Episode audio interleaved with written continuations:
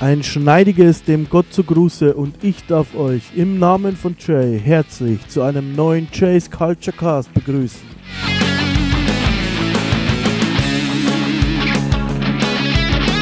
Heute sprechen wir über die Top-Gimmicks aller Zeiten. Das mache ich natürlich nicht alleine. Mit dabei ist der Sebastian. Hallo Sebastian. Ja, moin moin. Nachdem letztens ja irgendwie ein bisschen trashig war, kommen wir mal zu guten Sachen.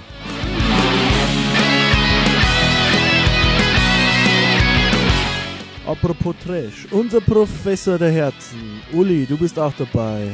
Hallo. Guten Abend.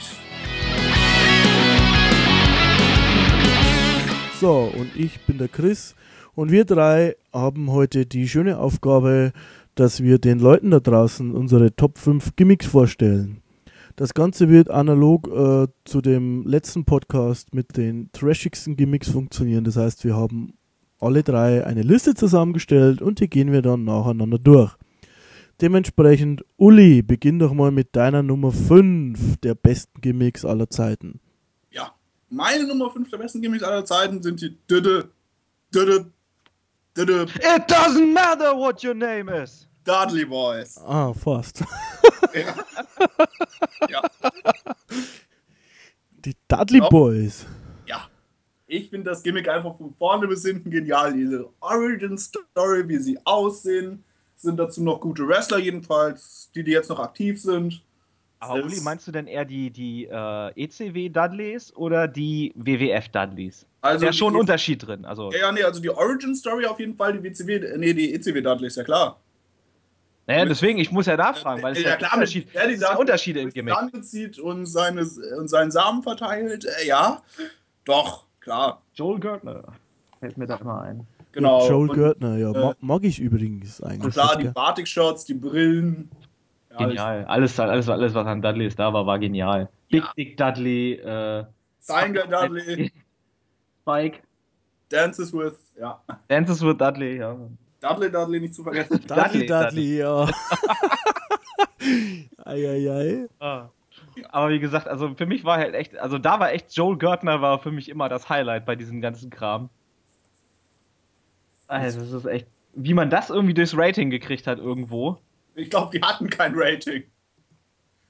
Ah, ich weiß nicht, hatten die echt gar kein Rating? Äh, wenn du bedenkst, dass Kimona Wanalea da während eines Stromausfalls einen Striptease hingelegt hat, Naja, gut, okay. uns unterhalten.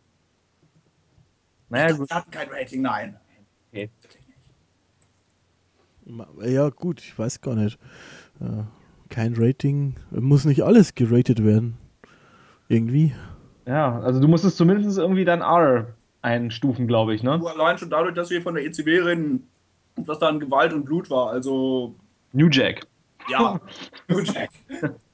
Also, das muss ein Rating gehabt haben, was man es auch immer. Oder es war halt irgendwo, wo es nicht geratet wurde, ans. Mhm. Also, aber wie gesagt, äh, doch, es ist, ein, es ist ein Gimmick, was, wo, glaube ich, jeder Wrestling-Fan, der irgendwann mal Wrestling geguckt hat, zumindest in den letzten 20 Jahren Erinnerungen dran hat, was dann auch wirklich einfach Spaß macht und die Douglas halt, ja. Vor allem, was bei den Dudleys ja auch echt bemerkenswert war, jeder Charakter in der ECW war irgendwo, hat immer positive Reaktionen gezogen, ne? Ja. Und es gab ja wirklich Leute, die wollten die Dudleys wirklich auf dem, nach der Show irgendwie auf dem Parkplatz abstechen, ne? Oh, Oder irgendwie attackieren und angreifen und also, ja, das war aber normal. Also, also die waren wirklich gehasst. Also die haben echt Ja. voll auf die Scheiße gehauen, ne? Oh, also auf jeden Fall das. Und nicht zu vergessen, zwei von den Dudleys sind wahrscheinlich die meist dekorierten Tag-Team-Champions aller Zeiten. Ten, nee, ähm, boah, wie viele Tag-Team-Titel haben die denn gehalten? In, 23, 24, das nächste wäre, glaube ich, ihr 24. oder 25. irgendwie so. Aber auch echt überall, ne? Also, ja, außer in der WCW. Ja, die, ja, das, die WCW hat sie auch, aber erst in der WWE, was ihnen Genau. noch fehlt. Äh, die Dudleys waren jetzt bei Jericho, da haben sie es gesagt. Der einzige große Titel, den sie in Erinnerung haben, ist der AWA World Tag Team Title, aus naheliegenden Gründen. ja, weil es das einfach nicht mehr gab. Genau, weil die AWA 1991 zugemacht hat. Aber die waren auch IWGP Tag Team Champions, Ja. ne? Waren sie auch, ja. In Europa mal irgendwas gehalten, wisst ihr da? Rev Pro oder irgend sowas? Ich guck mal kurz nach, aber ich meine nicht. Nee, ich glaube auch nicht, ne? So, Äh, WCW waren die dann in der WWF oder wie? Nee. Ja, ja. auch WWF, WCW, ja, genau. Okay. Und das gilt noch offiziell dann, oder? Das gilt offiziell als WCW-Titel. Da stand ja auch WCW auf dem Titel drauf. Ja, gut. Also, genau, das war aber wirklich noch zur Zeit, wo es der WCW-Titel war, also bevor die Titel quasi vereinigt wurden. Okay. Äh, wisst ihr eigentlich, was Joel Gärtner jetzt macht? Podcasten. Ah, okay. Äh, hier, sie waren unter anderem aber auch bei Hustle, waren sie auch Okay. äh, Tag Team Champions. Und 2CW, die jetzt gerade zugemacht haben, leider. Ja. Hustle ist natürlich auch geil. ja. Äh, äh, also kurzum, die haben eigentlich alles gewonnen, was man gewinnen kann. Ja, was wichtig ist auch. Ja. Future Hall of Famer wahrscheinlich. Denke, dieses Jahr, ich denke, sie machen jetzt noch irgendwas richtig krasses. nächstes Jahr sollten sie eigentlich jetzt reif sein, denke ich mal. Ich Wobei der aktuelle Run, ja, hm, Ich glaube noch nicht nächstes Jahr, weil also ich, die haben zwar schon ein gewisses Alter, aber die können schon gut mithalten. Also ich sehe jetzt nicht, dass die bald aufhören müssten, nein, außer aber sie das- wollen. ja. Weiß man nicht. Mal Ja gut, weiß man nicht, das ist richtig. Ja. Aber also so vom, von der Verfassung her sehen sie jetzt nicht irgendwie Nee, auf gar keinen aus. Fall. Nein, Nein. Okay, Ja. der Atlas ist ja schon mal ein sehr guter Einstieg. Sebastian, was ist denn dein Einstieg? Mein Einstieg, mein Gott, wir sind bei Ted DiBiase, dem Million Dollar Man. Oh ja, den hatte ich auch schon überlegt, mit auf die Liste zu nehmen. Und es war wirklich, also ich habe ihn halt das erste Mal gesehen. Äh, da ging es gerade so mit der Million Dollar Corporation los. Ähm, mit Karma, dem IRS und, und sowas und so Krams, ne? Da habe ich ihn also das erste Mal so wirklich richtig wahrgenommen und habe dann später auch viel auf VHS noch von ihm gesehen, halt im Team mit IRS, ne? Money Inc. Und auch die ganzen Sachen mit äh, Andre the Giant, den Ab, äh, Abkauf von dem Titel und diesen ganzen Kram. Und das war echt so mega. Und ich finde, es ist auch echt eine Schande gewesen, dass es dieser Mann nie einen großen Titel in der, in der äh, WWF gehalten hat. Weil er hat echt all, Fünf Minuten World Heavyweight Champion? ja, bis dann ihm der Titel abgenommen wurde. Ja, genau. Und ähm, ja, das war so mega. Also dieser Mann hat echt alles mitgebracht, eigentlich um ein großer Heel-Champion zu sein. Wirklich, das Charisma, das Micwork von ihm war sensationell. Allein diese Lache, diese epische Lache, Ja, ist ja, schon ja. echt der Wahnsinn. Und wie er das auch verkauft hat. Und das, eigentlich ist es ja total cheesy auch irgendwo, mit diesem Anzug, ne, mit diesem Dollarzeichen irgendwo drauf und sowas. Und ähm, ja, ich fand ihn halt echt großartig. Und dann ist es halt irgendwann in diese, diese spätestens dann mit Dusty, in der Dusty-Fehde, die war auch sehr gut, wie ich fand. Aber dann halt mit, mit hier, ich weiß gar nicht, mit äh, Sapphire und sowas und dann mit Virgil und diesen ganzen Kram. Und das ist dann Ja. halt alles irgendwann traurigerweise irgendwie untergegangen irgendwann. Und ist irgendwo in der Midcard verschwunden, wo er meiner Ansicht nach einfach nicht hingehört hat. Und ja. Auch die äh, Sachen in der WCW, er war dann der Manager von der Steiners, er war bei der NWO. Bei der NWO, ja, genau. Ja, Ja. schade eigentlich. Es ist auch ein Charakter, ähm, der, glaube ich, noch mehr verblasst, wenn er in der Midcard ist, weil er lebt ja davon, so ein mächtiger, einflussreicher Geldsack zu sein. Und das ist irgendwie in der Midcard unglaubwürdiger, als wenn er irgendwie im Main Event mitmischt, finde ich jetzt. Ist Ja. wie bei einem Heel Roddy Piper. Ja. Ein Piper geht in der Midcard irgendwo. Ich glaub, Piper ist jemand, der kann immer seine Momente ziehen irgendwo. Aber ähm, auch ein Piper geht in der Midcard auch irgendwo verloren. Ja, ich sehe jetzt hier gerade noch, ähm, er war auch, also Ted DiBiase war wohl auch der erste Gegner von Hulk Hogan in- in dessen ersten Madison Square Garden Match. Also auch schon relativ früh bei der WWF dann dabei gewesen. Er hatte halt so diesen, dieses gewisse Standing gehabt, Ja. aber er war nie der richtige, also er hat nie den Titel groß halten dürfen und das finde ich echt schade. Ist schade, ja, muss man sagen. Er Hat's hatte zum Beispiel auch eine sehr große äh, Japan-Legacy. Das nimmt man immer gar nicht so wahr, aber es ist irgendwie während der ganzen 80er durch und bis in die 70er rein und bis dann auch in die, na, fast bis in die 90er rein Mhm. für AJPW immer wieder angetreten. Ja, auch, äh, ich, ich meine, NWA hat er auch echt ein, einiges gehabt, ne? Ja. War das NWA? Ähm, ja, also hier steht Amarillo, aber das ist ja das Territorium von den Ja. Funks und die waren zu der Zeit mit der NWA liiert, insofern, ja. Schon. Da waren auch echt viele gute Sachen. Der hat auch, er hat auch, ähm, das was man auch gar nicht so, er hat auch ziemlich heftige Schlachten auch geschlagen, ne? Also das war auch sehr blutig teilweise in den, äh, in den, in den Territories. Also Ja. das war nicht, das war nicht so der, der ganz nette Mann. nö. Aber wie gesagt, was er gemacht hat, hat er gut gemacht, hat er gut rübergebracht und das Ja. Gimmick selbst ähm, über das wir eigentlich sprechen mit dem Million Dollar Man, ist natürlich äh, einfach großartig. Großartig gemacht, gute Idee, ähm, gut gemacht, kann man so sagen, ja. Mhm. Auch mit seinem eigenen Gürtel, also das ist, ne? Okay, wenn ich kein Champion bin, habe ich halt meinen eigenen Gürtel. ja, genau. Gute, guter Ansatz eigentlich. Ich bin Ja. Das war eigentlich äh, dann hintenrum wieder so ein bisschen ein Shoot, eigentlich quasi wieder selbst auf die WWE von sich selber ist. Ja, Es ist ja so, ist ja ursprünglich der WWF-Titel zu einem World-Title geworden, aber mhm. Ja, genau. Ähm, wenn ihr so nichts mehr habt, würde ich dann gleich zu meinem Platz 5 springen. klar. Und zwar ist das äh, jemand, der unter mehreren Gimmicks bekannt ist. Ich habe mir das bekannteste von ihm ausgesucht, weil ich es einfach grandios abgedreht finde. Und zwar müsste das 1996 gewesen sein, als ein gewisser Mick Foley als Mankind in der WWF debütiert ist. Ja, Mankind, meine Nummer 5. Äh, ich finde großartig gemacht, macht Mick Foley auch großartig. Schizophrener Typ. Ich mag ja die abgedrehten Sachen. Äh, fand ich großartig, den, den jungen Mann mit seiner Socke. Na, die, am Anfang hat er die Socke ja noch gar nicht gehabt, ne? Das war ja ne, diese, diese komische, was Bray Wyatt ja auch zum Teil hat, diese Lederstulpe äh, Stulpe hat er ja nur gehabt. Und hat ja auch ganz anders ausgesehen als der spätere Mankind, nicht mit Krawatte und so, sondern in dieses äh, ja, gestörte Lederfetzen-Zeugs da drauf gehabt.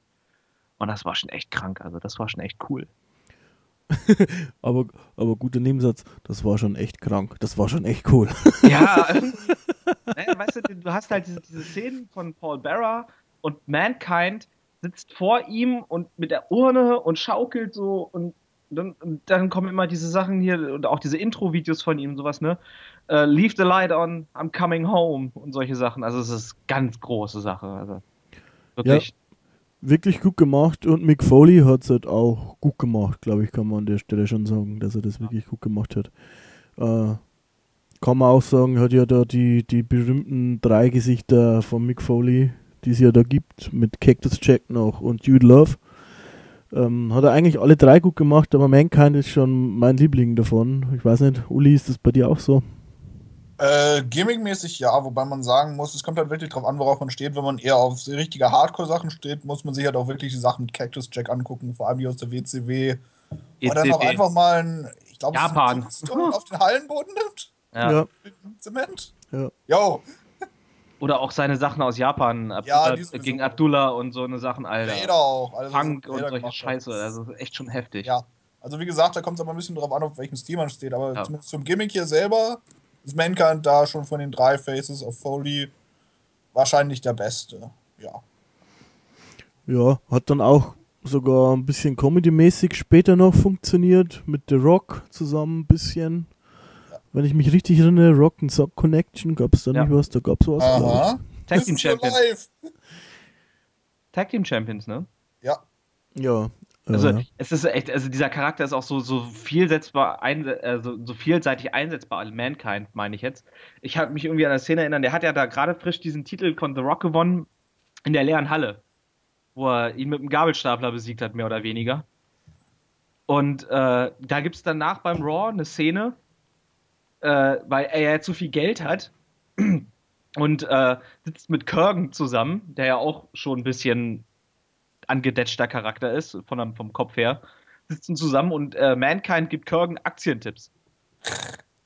Und sagt, äh, der Kurgan so, ja, aber ist ja alles schön und gut, aber ich habe kein Geld. Und dann äh, Mick Foley so eine, hier, eine, oh, hier, guck mal, ne, hier, Scheine, so eine, äh, kauf dir erstmal was Schönes mit deinen Kindern.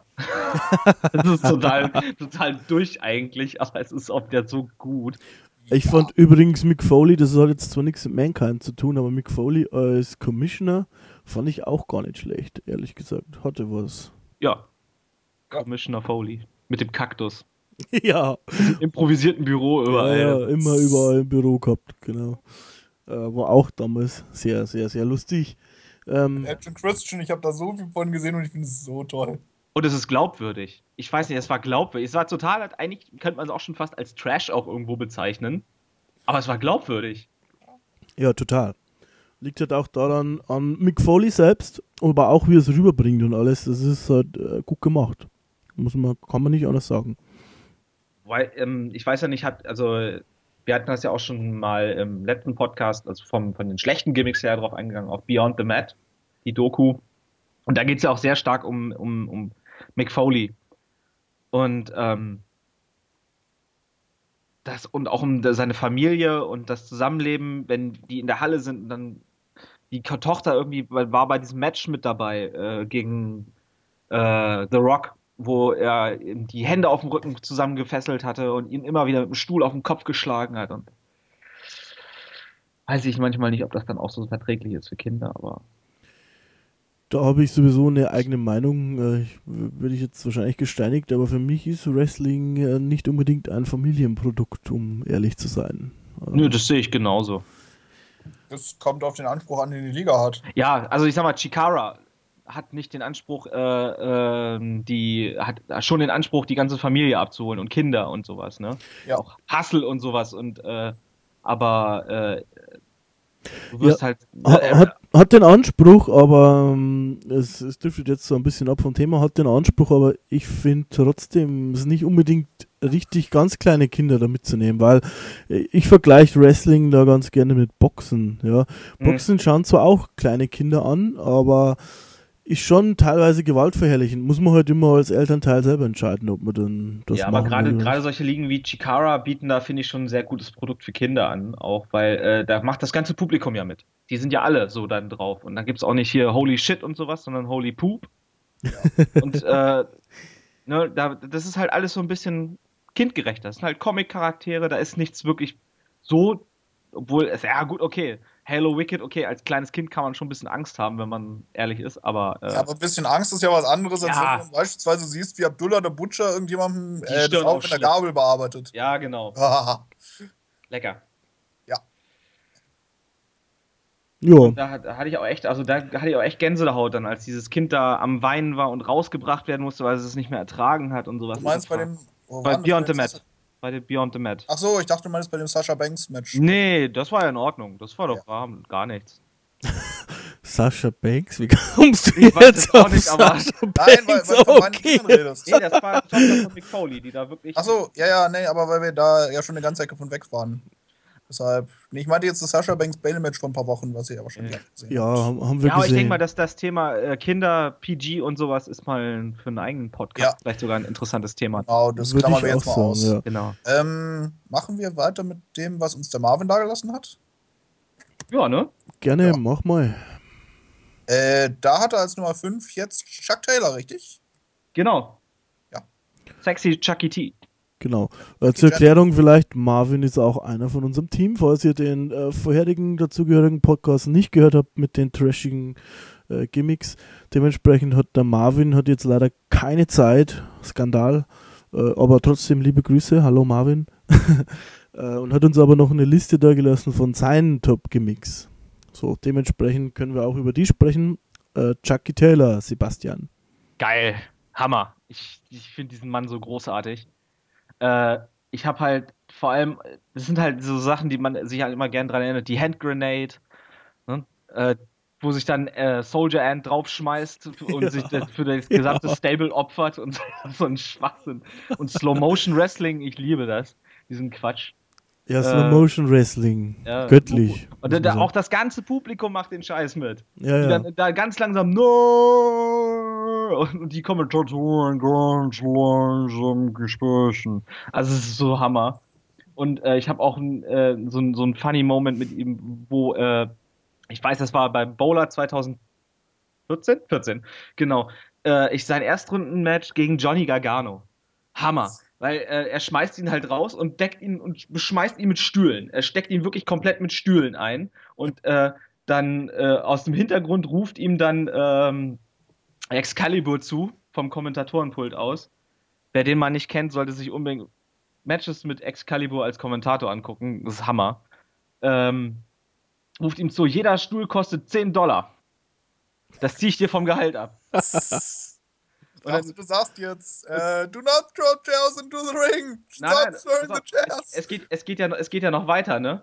Und Chuck Taylor äh, hat das erst gar nicht richtig verstanden, schlägt Gargano nochmal nieder und geht dann zum, äh, zum Kommentatorenpult und nimmt Joey Ryan das, das Kommentatoren-Headset ab und fragt, was hast du gesagt? Wie teuer? Five Dollar, äh, ten Dollars each chair. Ah, okay. Und in dem Augenblick kriegt er einen Stuhl an den Kopf. Also, es ist so geil. es ist, das ist nur Hammer, dieser Mann. Das ist wirklich ein Comedy-Wrestler vom Allerfeinsten. So, also, Und im positiven Sinne, muss man Im sagen. absolut positiven Sinn, dieses Gekreische. Er kreischt ja wirklich da manchmal wie so ein kleines Mädchen, wenn er schnell in die Seile läuft oder sowas, ne? Und dann zu viel Geschwindigkeit wird dann. Ah! Ah! Das- Absoluter Entertainer und du merkst halt auch, dass er wirklich Herzblut und Spaß hat, ja. Also du merkst es jedem Match oder jedem Auftritt bei ihm an. Es ist einfach, es ist einfach Entertainment pur, muss ich sagen. Und halt auch sehr zu empfehlen, seine, seine ganzen Online-Videosachen mit äh, ähm, äh, Trent Barretta zusammen. Äh, das ist alles Comedy-Gold. Das ist wirklich Gold. Ja. Best Friends Forever. Sehr geil. Also, das muss man sich auch wirklich mal angeguckt haben. Ich feiere diesen Mann so hart. Also, das ist wirklich geil.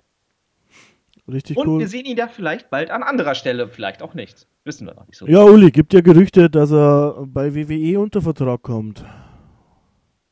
Gerüchte, ja, aber wie genau? Es ist auch möglich, dass sie ihn dann erstmal zu Evolve packen oder so. Denn ich könnte mir vorstellen, dass er da auch gut hinpasst an sich. Mhm. Und dann äh, eben dann holen, wenn sie was für ihn haben, denn im Moment, äh, ja, wir müssen mal gucken. Es ist ja gerade schwer zu sagen, wir sind ja noch im Zyklus drin, wo das Roster relativ gut gefüllt ist. Aber es NXT, ist ja schon ein Stück weit dabei, sich jetzt wieder zu lernen. Zum Beispiel ist Tyler Breezer jetzt. Aber fehlt, fehlt NXT nicht genau so ein Charakter? So ein Comedy-Entertainment-Charakter? Du hast ihn ja eigentlich. Ich weiß- hast ja. Dafür ja, aber ich bitte dich. Also, das ist doch. Das hat Ja, nein, aber ich weiß. an die Wand gefahren. nicht. Es muss, muss mal gucken. Ich kann aber auf jeden Fall sehen, dass er, äh, ich sag mal, nächstes Jahr um diese Zeit werden wir, wird Chuck Taylor auf jeden Fall bei NXT sein. Denke ich mal noch nicht im Hauptroster und wir werden positiv über ihn reden. Also, Chuck Taylor hat mehr äh, Charisma und Können im kleinen Finger als Bull Dempsey im ganzen Körper. Ja. Naja, naja. Also Bullfit ist schon auch unterhaltsam. Das ist so ein Schwachsinn, Bullfit. Aber das ist, das ist nochmal wieder. Das, da können wir dann, wenn wir mal wieder über Trash-Gimmicks schicken wir mal auf Bullfit. Ja, also der Punkt ist halt, die ganze Wandlung ist, ist äh, Schwachsinn. Dass er Natürlich. vorher irgendwie so ähm, der Destroyer Nein, es geht, ja, war. es geht ja allein schon an dem Punkt los, dass die WWE ja wirklich immer auf dieser Don't be a Bully, be a Star-Kampagne rumreitet, ne?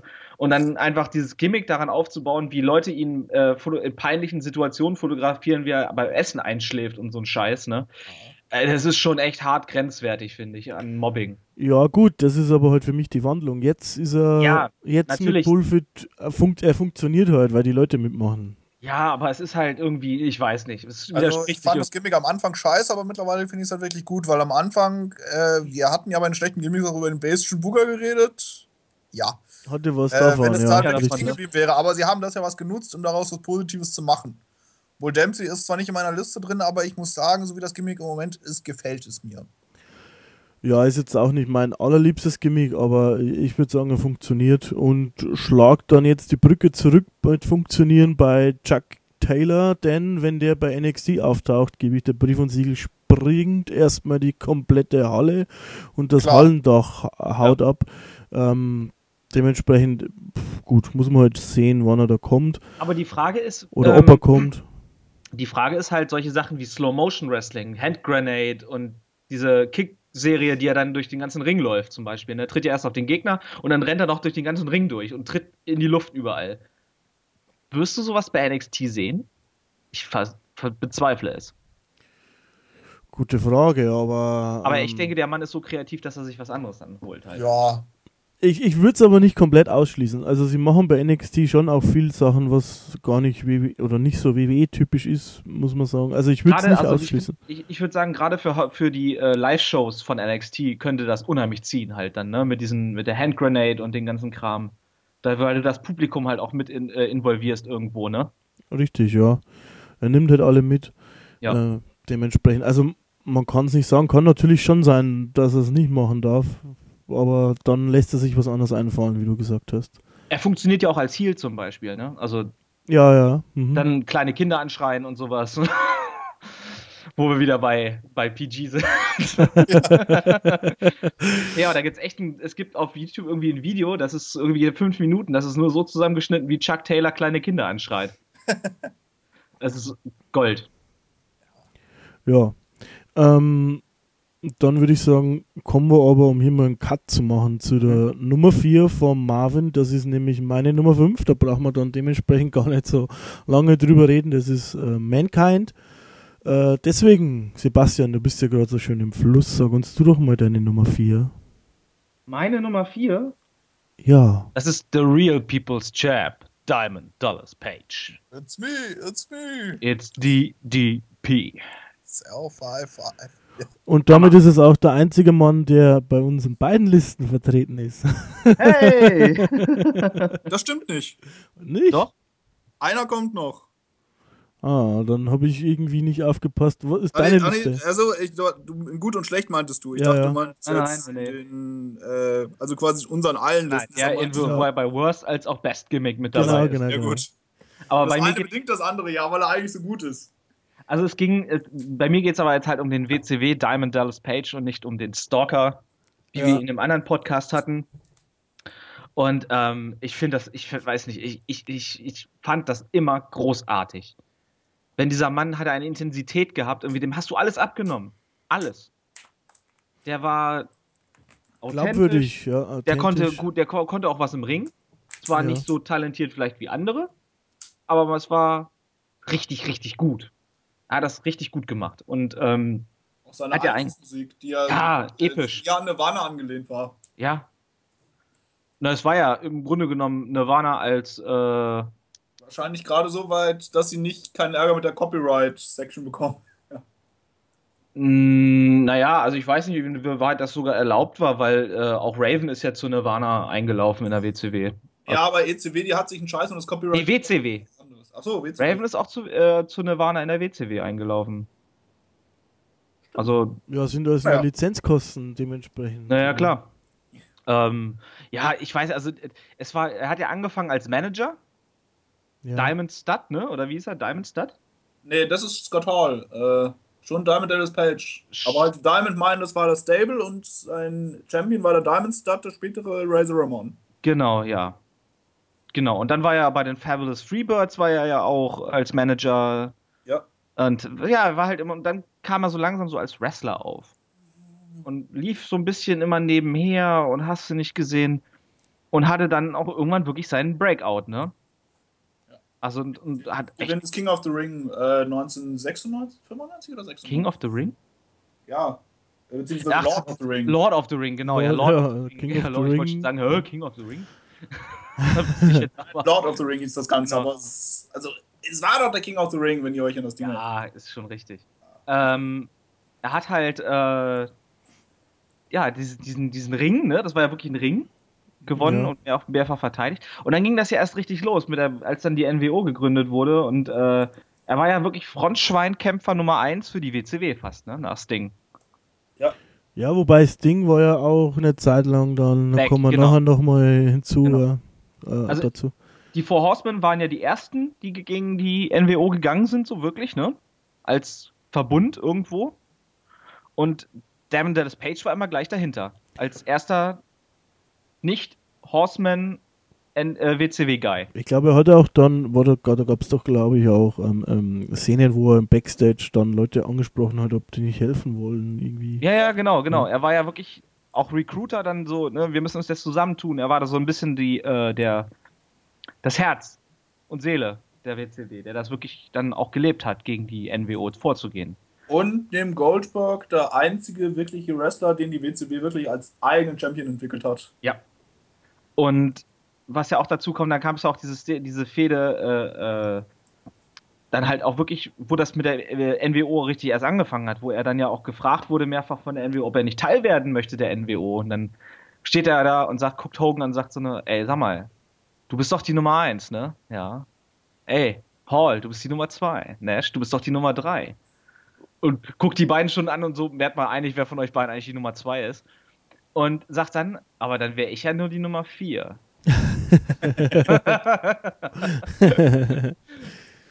aber ich will ja die Nummer 1 sein. Und dann, dann hat er zugelangt halt. Und das war so gut, einfach alles. Auch, er hat sogar, also auch seine Matches mit Goldberg waren klasse. Irgendwo. Das war, an sich ist schon eine Leistung, aber ja. Ja, ja war halt, äh, sagen wir mal, nicht das, immer das beste technische Wrestling, aber es war, es war, äh, ja. Glaubwürdig. Ja, glaubwürdig, es war eine Story oft mit drin. Also es war auch spannend, irgendwie greifbar, es war, war mhm. gut, was er gemacht hat. Ja. ja. Das ist ja klassische Ringpsychologie, das ist spannend ist vor allem. Genau. Und er war ja dann, äh, was ja halt auch viele schlecht fanden, dann äh, das Stable mit Big Bam Bam Bigelow und Chris Canyon als Jersey Boys. Das fanden viele doof. Ich fand das total gut, weil das waren drei Charaktere, die haben einfach super zusammeneinander gepasst, finde ich. Und hatten auch mehr irgendwie, man hatte dann eine gewisse Verbindung und, und nur, nicht nur, weil die alle drei aus New Jersey kommen, sondern es hat richtig gut funktioniert. Dann gab es ja später dann diesen Millionaires Club gegen New Blood Fehde ja, und so ein genau. Blödsinn und das ist ja dann halt auch irgendwann untergegangen. Da war, glaube ich, noch Tag Team Champion mit Nash oder sowas. Hm, ja, ich glaube, ne? Sein, Millionaires Club. Er ja. hat die Lava Lounge zerlegt. Ja, es ist so. Ach du Scheiße. Lava Lounge wäre jetzt für den anderen Podcast. Ja, ja. äh, ja gut. Ansonsten hm, habe ich äh, seine, seinen Auftritt gefeiert beim Royal Rumble. Der war doch dieses Jahr, oder? Oder war das letztes Jahr schon? Mm, dieses Jahr. Dieses Jahr beim Royal Rumble. Fand ja. ich, fand ich super. Wenn du den, jetzt den letzten gerade meinst, ja. Ja, den mhm. letzten von, von 2015, ja. Meine ich ja. Es gab doch vorher auch schon.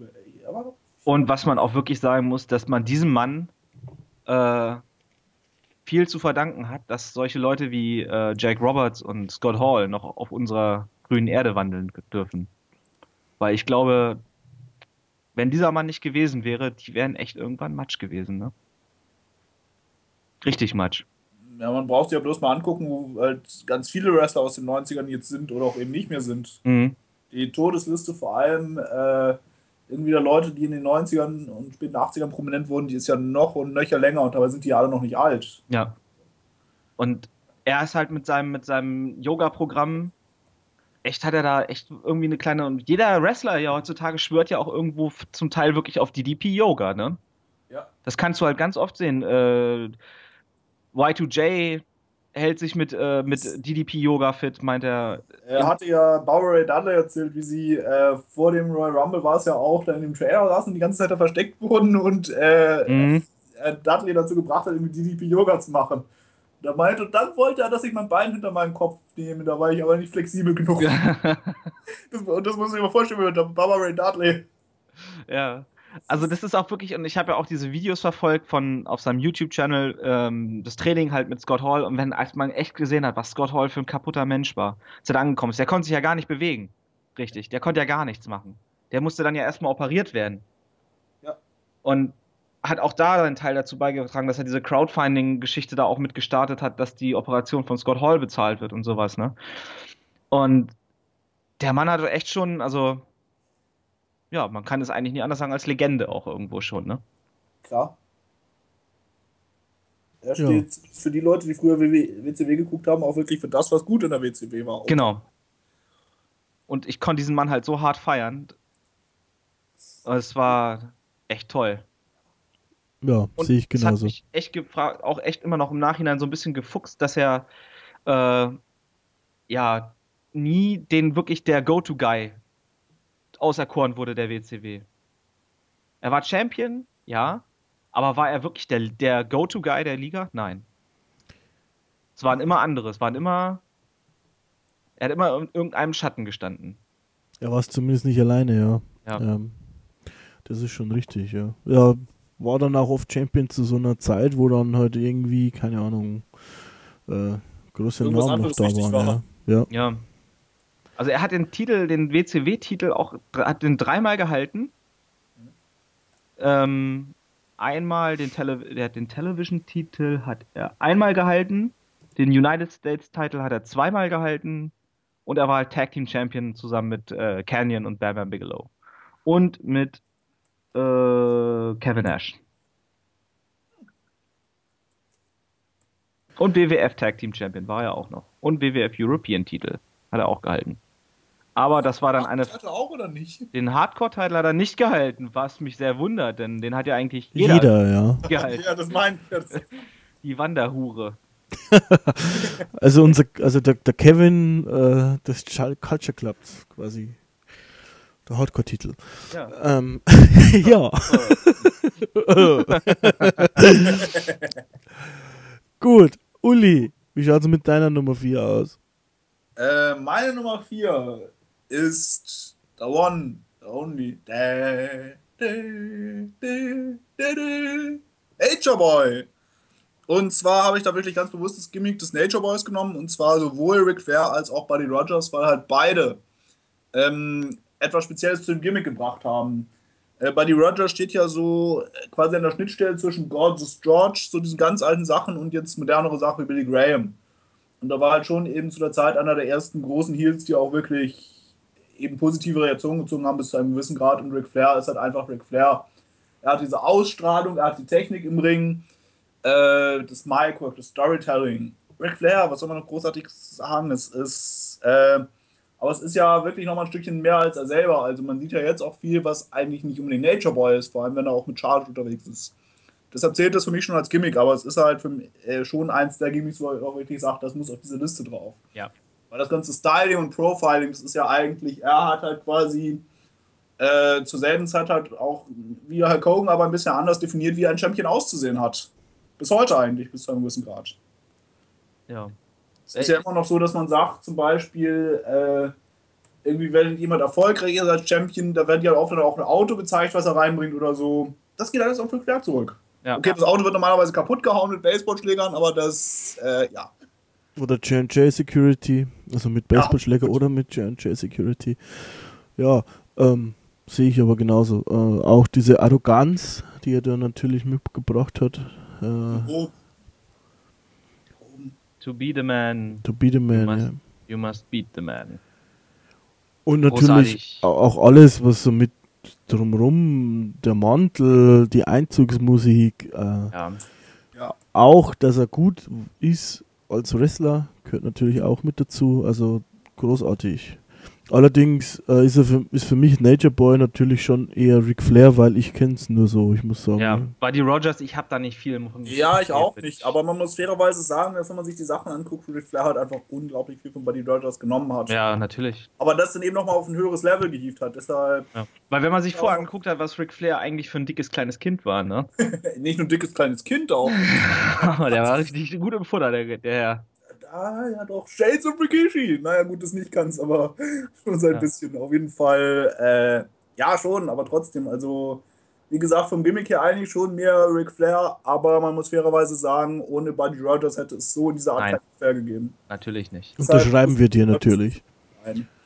Aber Buddy Landell zum Beispiel nicht, der ja auch ein Nature Boy war, aber an den sich eigentlich kein Mensch erinnert, auch wenn das jetzt vielleicht gemein ist. Naja. Ja.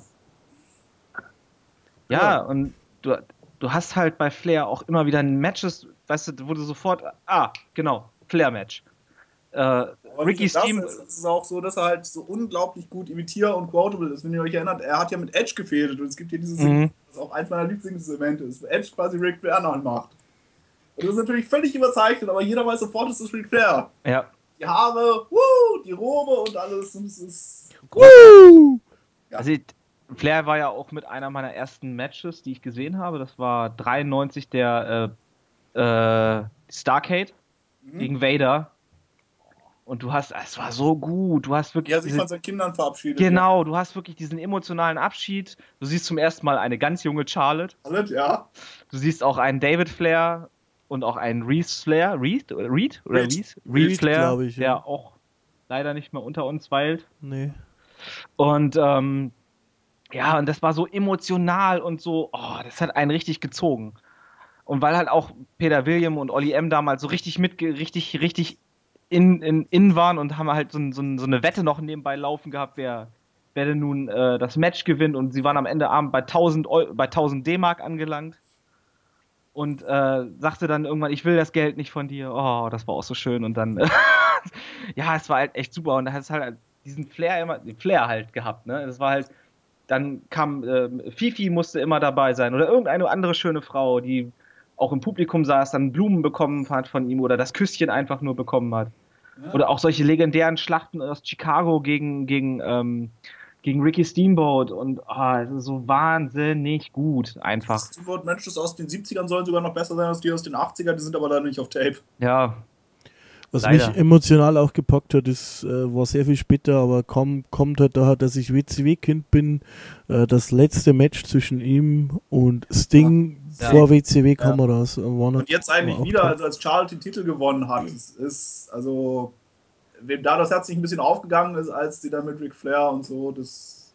also bei Ric Flair hatte ich das letzte Mal wirklich, äh, das war WrestleMania 24? War es 24 sein letztes Match gegen Shawn Michaels? Ja, ja. Es war 24, ne? Nein, aber wenn du halt noch seinen Podcast nebenher holst und er ist so stolz auf sie und es ist. Ja, klar. Wer ist nicht, wer wäre nicht, wer wäre nicht stolz, ne? Ja, aber es ist. Nein, aber es ist eben auch, Ja. dass du wirklich so Emotionen rüberbringen kannst. Ich meine ganz ehrlich, mit wie vielen Wrestlern hast du über die Jahre richtig gefühlt? Das kannst du dir wahrscheinlich an ein bis zwei Händen abzählen. Das ist so, ja. Ja, und er ist da halt auf jeden Fall, zumindest als Face, ganz oben mit auf der Liste. Ja. Aber auch umgekehrt eben the dirtiest player in the game, der eben jeden Alle schmutzigen Trick Tricks im. Buch hat. Wirklich Genau. jeden, sei es in die Seile greifen, um mehr Leverage zu bekommen, sei es äh, den T-Schlag, sei es ihn in die Augen zu pieksen, was Wrestler heute alles nicht mehr machen. Ja.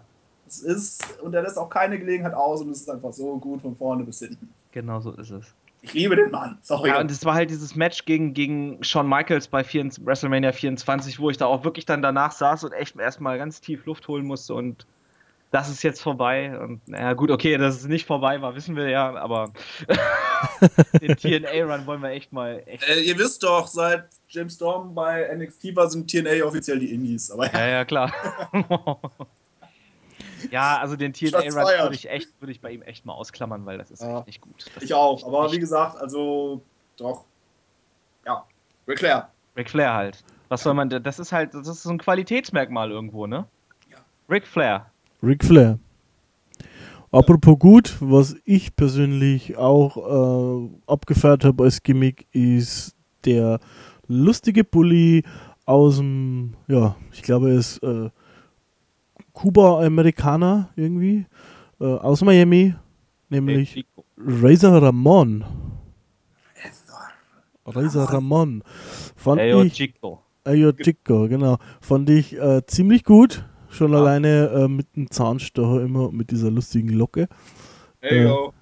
hey ho. Hey, yo. Hey yo, nicht hey ho, sondern Hey yo, ja, ich Ja. habe mich versprochen, tut mir leid. das ist schon echt ziemlich cool. Ziemlich cool. Äh, wurde dann natürlich auch später noch einer meiner Lieblingswrestler ähm, mit den Outsiders, also als Outsiders zusammen mit Ja. Kevin Nash, äh, Teil der berühmten Click natürlich. Aber das Gimmick an sich wirklich auch gut verkörpert, würde ich sagen, oder Uli? Welches jetzt? Razor Ramon. Razor Ramon. Auf jeden Fall, äh, wenn du dir anguckst, was Scott Hall alles für Gimmicks gehabt hat, und er hat jedes einzelne davon gut gespielt. Ja. Und Razor Ramon ist da keine Ausnahme. Es ist einfach von vorne bis hinten in einer Zeit, wo es ja, wir haben darüber ja gerade erst, also jetzt ist es eigentlich gerade vorhin gesprochen, ich weiß ja nicht genau, wie die Podcast hört, aber doch war er halt einer derjenigen, die halt wirklich das gegeben hat, was man, äh, also quasi genommen hat, was man ihm gegeben hat, was zugegeben auch schon zu den besseren Sachen gehört hat und hat da Gold draus gemacht. Ja. Definitiv. Ja, und dazu kam natürlich auch noch Können. Äh, so wie das erste Leitermatch zum Beispiel, erinnere mich nicht dran. Ich fand das zweite besser. Ja gut, das erste war halt irgendwie was Besonderes, ne? Ja, Also- na klar, aber ich fand das zweite irgendwie besser. Ich weiß nicht warum. Ja, sagen viele, aber sagen irgendwie viele. Ähm, und halt so dieses ganze Edgy und, und Bad Boy-Getue fand ich halt immer gut. Also, mh, gut. Äh, muss man auch nicht mehr drüber sagen. Ich glaube, Ramon kennt, könnte sowieso irgendwie fast Ja, die, jeder. die Einzugsmusik ist doch schon geil. Also ja, ich finde schon, ne? sehr geil. Also das, das konnte ich als ich hatte das auf CD damals. Diese BCW-CDs gab es ja immer und das, das lief bei mir rauf und runter dieses Lied. Also das geht echt ganz geil ins Ohr. Und das ist halt auch wirklich, das ist so, er redet ja auch nicht viel in seinen Promos als Razor, ne? Sondern immer so ganz bisschen und macht mehr mit den Händen und mit der Gestik und irgendwie sowas. Und wiederholt sich halt auch sehr oft mit Ayo Chico und solche Sachen halt einfach, ne? And Chico's Tonight und solche Sachen. Und dafür, ich glaube, der Mann kommt aus Texas, oder? Nee, aus Florida. Doch, er ist ja Kubaner irgendwo, ne? Auch, glaub, selber Ja, Stück ne? weit. Scott Hall hat, Aber äh, Scott Hall ist halt auch einfach an sich ein sehr kreativer Kopf. ja, Äh, seinem, äh, ihm entspringt zum Beispiel auch, das, wir sprechen ja noch drüber, aber trotzdem, das Crow Gaming von Sting ist zum Beispiel auch seine Kopfgeburt ein Stück weit. das wusste ich gar nicht. Wusste ich auch nicht, aber hier steht, er ist geboren in St. Mary's Country, Maryland. Also ich habe Miami, Florida. Ne, Bild from Miami, Florida, aber born steht Ich habe ihn geboren in Miami, Florida. Aber ja, gut, okay, das ist natürlich. Äh, Man weiß es nicht. Ich habe hab Wikipedia als Quelle. Ist, ich habe Genickbruch als Quelle. Das ist wahrscheinlich, äh, ja, das ist wahrscheinlich, Bild ist wahrscheinlich schon richtig, das ist wahrscheinlich so, äh, irgendwie Scott Hall kommt aus Maryland und Razor Ramon kommt aus Florida. Ja, möglich.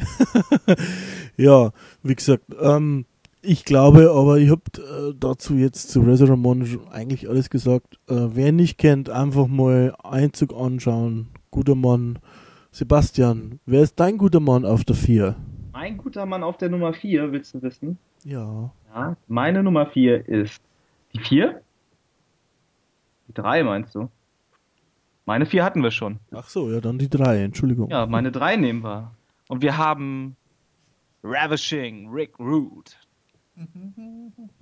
Hammer, Hammer-Typ, echt, also wirklich, da kommen wir, das ist wieder fast so eins Blaupause, was ich über DiBiase gesagt habe. Das ist ein Mann, der total unterbewertet irgendwo ist, weil er wirklich, ah, das war so wirklich dieses Natural Born Heel. Äh, Lady Killer Gimmick, das ist so Hammer gewesen. Der konnte und er konnte auch noch gut wresteln. Das war ja alles richtig, richtig gut, was der gemacht hat. Ich meine, wenn du den Warrior zu einem vernünftigen Stahlkäfig-Match ziehen kannst, ne? ja, äh, Entschuldigung, aber man muss es doch mal ganz knallhart so sagen. Dann hast du was verdammt richtig gemacht.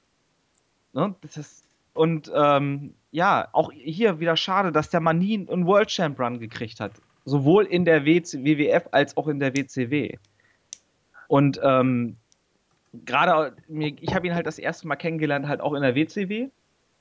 Und äh, da hat er, also das war auch 93 bei, bei Starcade, da hat er gegen äh, Big, äh, da hat er gegen The Boss gekämpft. The Boss war zu dem Zeitpunkt den jemand, den wir als The Boss Man kennen aus der Ray Trailer, WWF. ja. Ray Trailer, der dann als noch später als Big Baba Rogers und noch andere Figuren, glaube ich, in der WCW rumgelaufen ist. Und äh, hat mir da echt schon gut gefallen. Und diese Einzugsmusik war in der WCW war so on top. Das war wirklich, das hätte auch in jeder, äh, in jeder Chartliste drin vorkommen können. You're simply ravishing. Au! Das war wirklich Hammer. Und auch dieser, dieses ganze, wenn er sich das Mikro, gest- der konnte auch noch Promos halten, das kam ja auch noch dazu. Der konnte richtig gut reden. Und es ist, war, es ist einfach nur schade, finde ich, dass so ein Mann echt viel, da fällt mir schon ein Stift aus der Hand. Sehr es nicht der. Stift ist. So. Ja, Aber er hat ja in gewisser Weise einen geistigen Nachfolger, der sogar den gleichen Nachnamen hat wie er. Obwohl die beiden nicht miteinander verwandt sind, aber den mache ich auch sehr gerne. Root, Root, Root. Bobby Roode. Ach, Bobby Root, ja, ja, klar.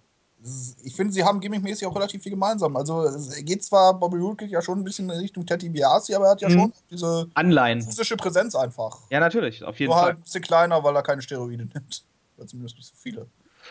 Das hast du jetzt. Das hast du jetzt. Gesagt. oder zumindest nicht so viele, ist sehr schön, ja. Oder die richtigen. ja die richtigen.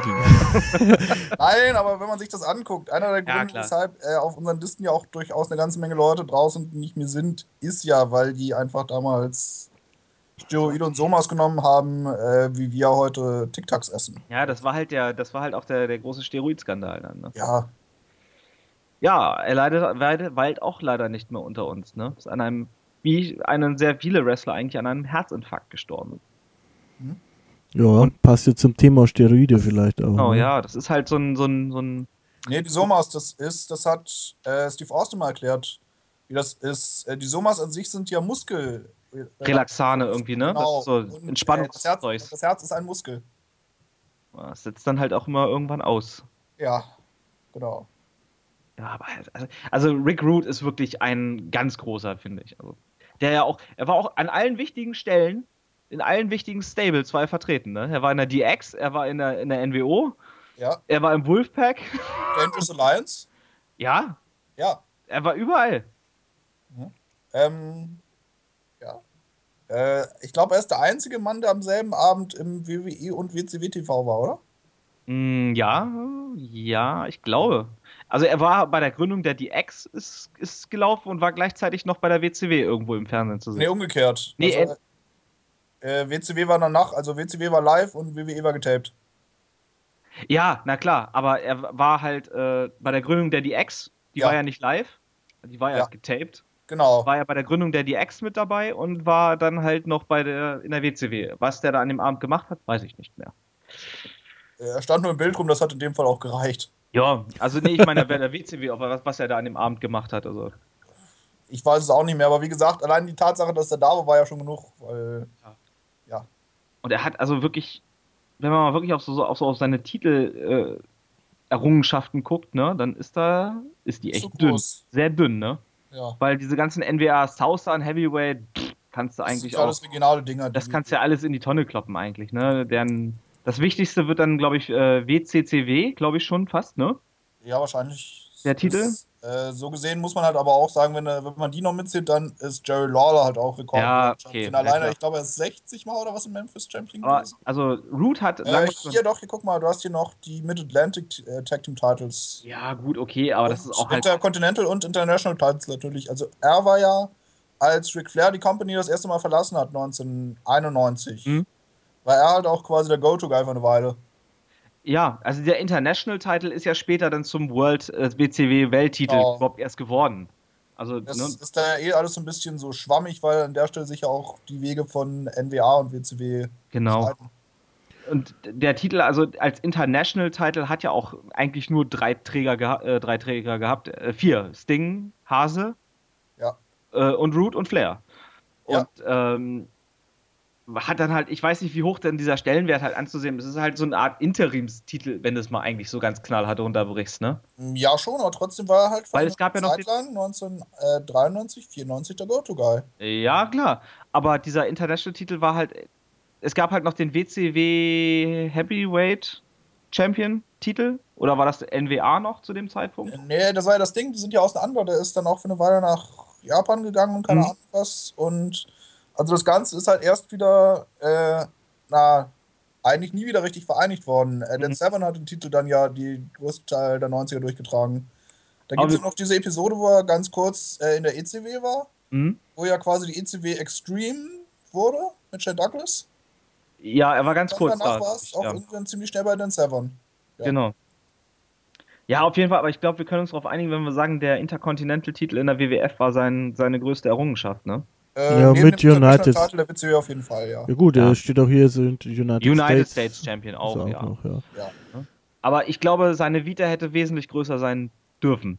Ja, An Titel. müssen vielleicht. Müssen auch, eigentlich ja. sogar, ne? Mhm. Also, Na, man muss es halt schon unterscheiden. Es ist ja äh, nicht mehr so wie heute, dass eben jeder so World Champion werden konnte. Das ist es ja. Ja, na klar. Deshalb ist ja zum Beispiel auch die Frage, wie hoch äh, die Intercontinental-Titelrekennschaften beispielsweise eines Roddy Piper anzusetzen sind. Ob das nicht Mhm. quasi auch sowas ähnliches wie ein World Title ist in dem Fall. ja, also Intercontinental war halt mehr wert auch, muss man zu dem sagen. Ja. Zeitpunkt auf jeden Fall.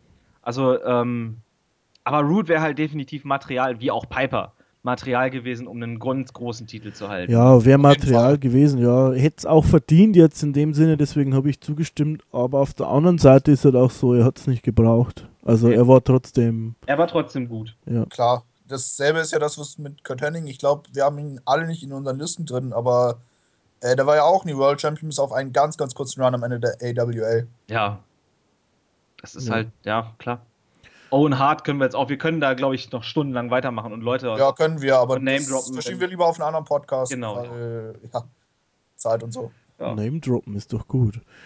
Machen wir vielleicht weiter mit dem äh, von Marvin auf der 3 und das ist Uli Ähm, El Generico. El Ole! Generico.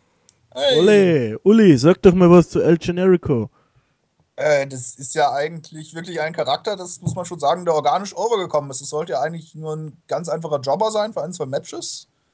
Und aber dieser Typ, der da drunter ist, ein Kanadier, irgendwie syrischer Abstammung, wenn ich das gerade richtig zusammenkriege.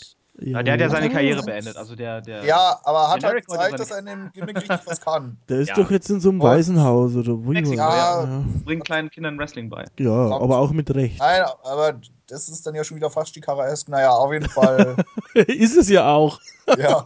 Aber auf jeden Fall, äh, doch, es ist halt wirklich das Beispiel eines Workers, wie zum Beispiel auch Daniel Bryan, der halt wirklich organisch overkommt und halt viel mehr aus seinem Gimmick macht, als eigentlich da drin ist. Ja. Ja, weil das Gimmick selber fand ich jetzt auch nicht so toll in dem Sinn. Ja, er war halt mexikanischer Wrestler und ja, Ja. Der kein Mac, der kein, der kein Spanisch spricht. ja, genau. Ja, es ist schon ein ganz großes, also ein ganz großes Indie-Ding, sagen wir mal. Ein ganz Ja. großes Indie-Ding. Ähm, ob es jetzt gleichzusetzen, also vom, vom Gimmick und den Größennamen her, die wir bisher so hatten, ob das da so mit reinzählt, ich glaube, der, der Gute könnte vielleicht, wenn er seine Karriere reaktiviert, mal irgendwann dahin kommen. So, da musst du aber auch bedenken, äh, auch ohne jetzt den bashen zu wollen, dass es halt von Marvin kommt. Der hat die 90er halt nicht Klar, aktiv nein, verlebt. nein, natürlich. Marvin ist halt, das ist halt, das ist halt seine Zeit, ne? Die, Das diese ist halt ein anderer Standard. Da Genau, ja, das ist richtig. Schlecht, nicht gut, sondern einfach anders. Ja, gut. Äh, Wrestler an sich natürlich äh, Bombe. Bombe. Klar. Hat halt aus, wieder mal aus äh, Scheiße ist jetzt vielleicht nicht direkt, aber aus sehr wenig sehr viel gemacht. Viel kann man gemacht, sagen, ja. Genau. Äh, Aber ich dann- sag mal, so ein, dieses Gimmick hätte auf einer ganz großen Bühne nicht funktioniert. Also wenn du mit als El Generico äh, bei Raw aufgetaucht wärst oder sowas oder bei Nitro. Nee, also ich, ich überlege gerade, ob es bei TNA funktioniert hätte, eventuell. Auch nicht. Wenn Sami. Zayn nicht sa- sein äh, Tryout so furchtbar versaut hätte, aber Hm, hatte der mal ein Tryout? der hatte mal ein Tryout und das war schlecht, da haben sie nicht genommen. Okay. Weil er so nervös war angeblich. Ich weiß es nicht, ich habe es nicht Ja. gesehen. Gut, vielleicht war er auch noch nicht so weit, kann man auch nicht. Ja, das ist auch möglich. Aber wie gesagt, doch, also er hatte halt ein Tryout und es war nicht gut. Äh, äh, Uli, wer ist eigentlich dieser Sami Zayn, den du dabei in, im Zusammenhang mit El Generico fällen lässt? Ich weiß es gar Das ist nicht. ein guter Zwilling, ich habe keine Ahnung. Weiß es nicht. Das ist ein guter Ich weiß gar Zwilling. nicht, wie du, wie du auf Sami Zayn kommst, wenn du über El Generico. Ah, kommt. Was denn? Das ist so, wie wenn ihr mich fragt, wie ich auf Falk Hogan komme, wie ich über Mr. America rede. Was?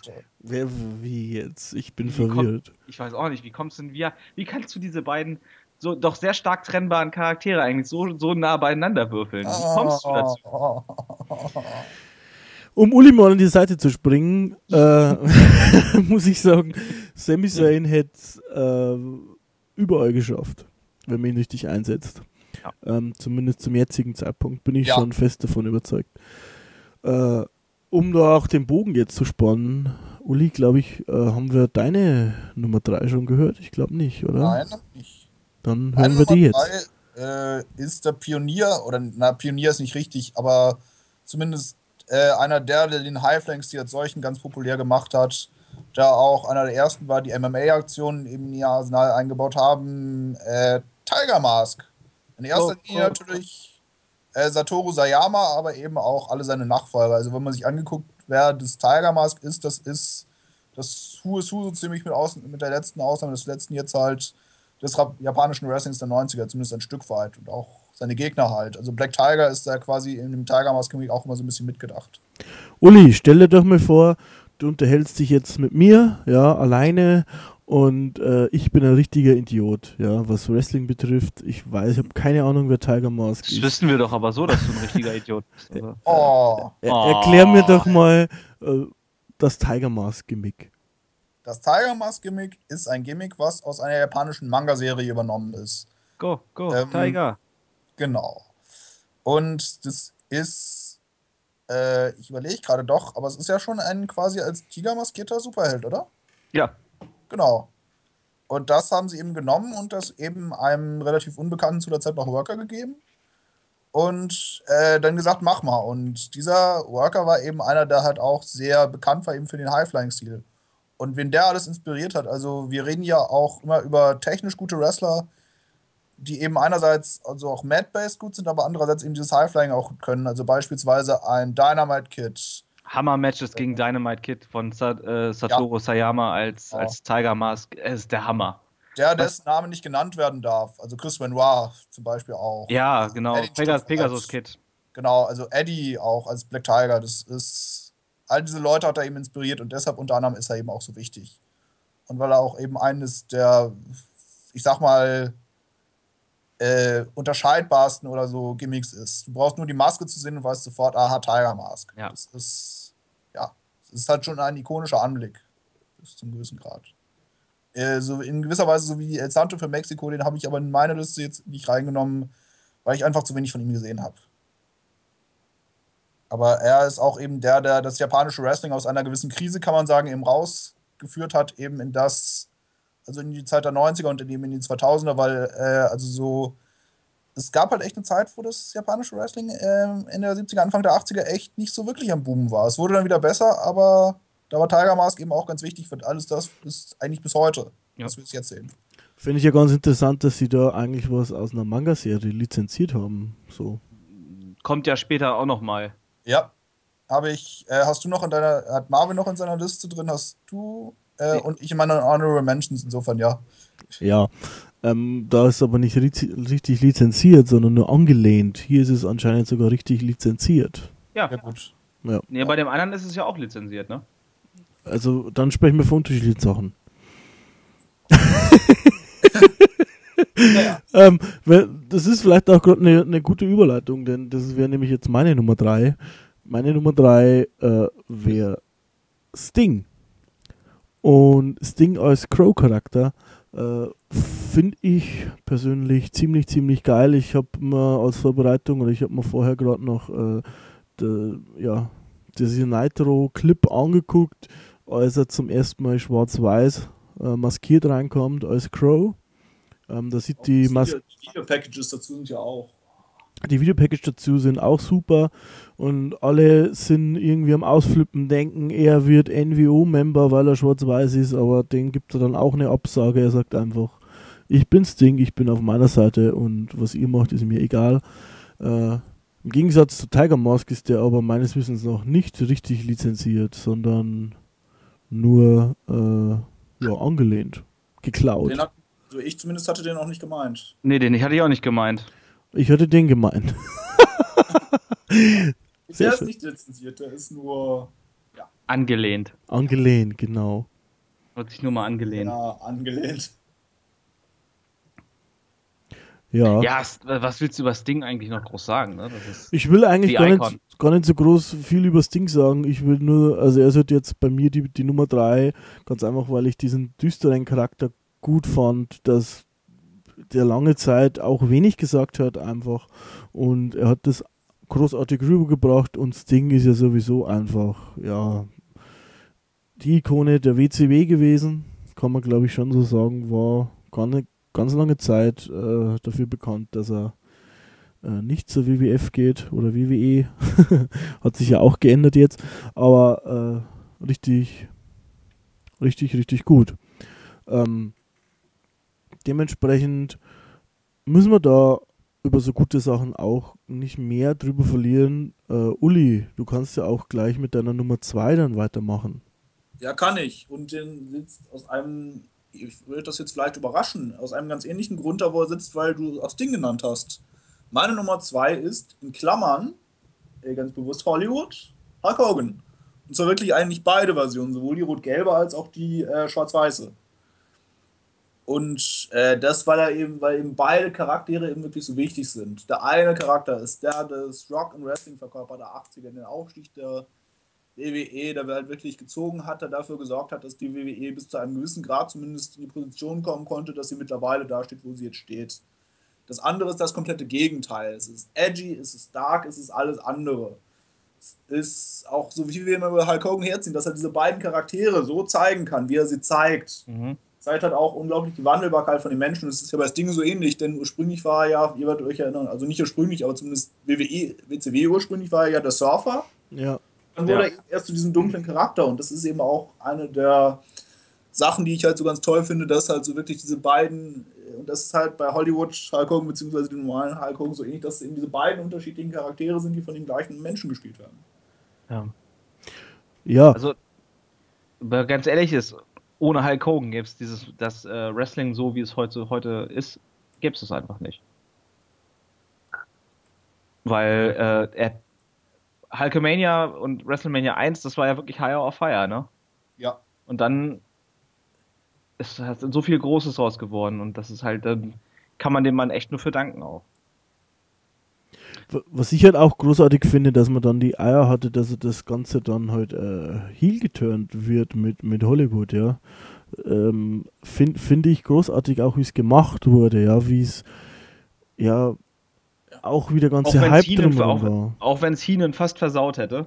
Ja, Das gut. lässt Chile halt stumm oder schneidest das raus. Mensch. Ja, aber äh, trotzdem. Is äh, he the third man? Nein. Nein. Nein.